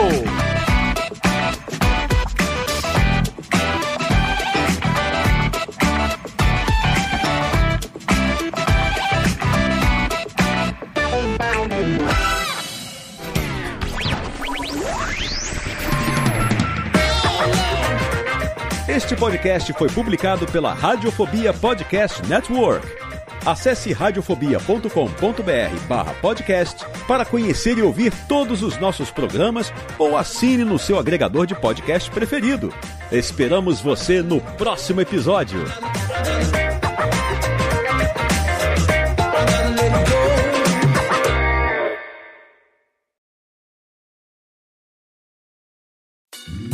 Oi, eu sou o Antônio Viviani e quero convidar você a ouvir o nosso podcast Voz Off. Desde julho de 2017, eu e meu amigo Nicola Lauleta temos o prazer de conversar com as grandes vozes do rádio, da TV e da publicidade do Brasil e trazer suas histórias até você. Se você, como nós, é apaixonado por locução, acesse vozoff.com.br e acompanhe nossos episódios aqui na Radiofobia Podcast Network.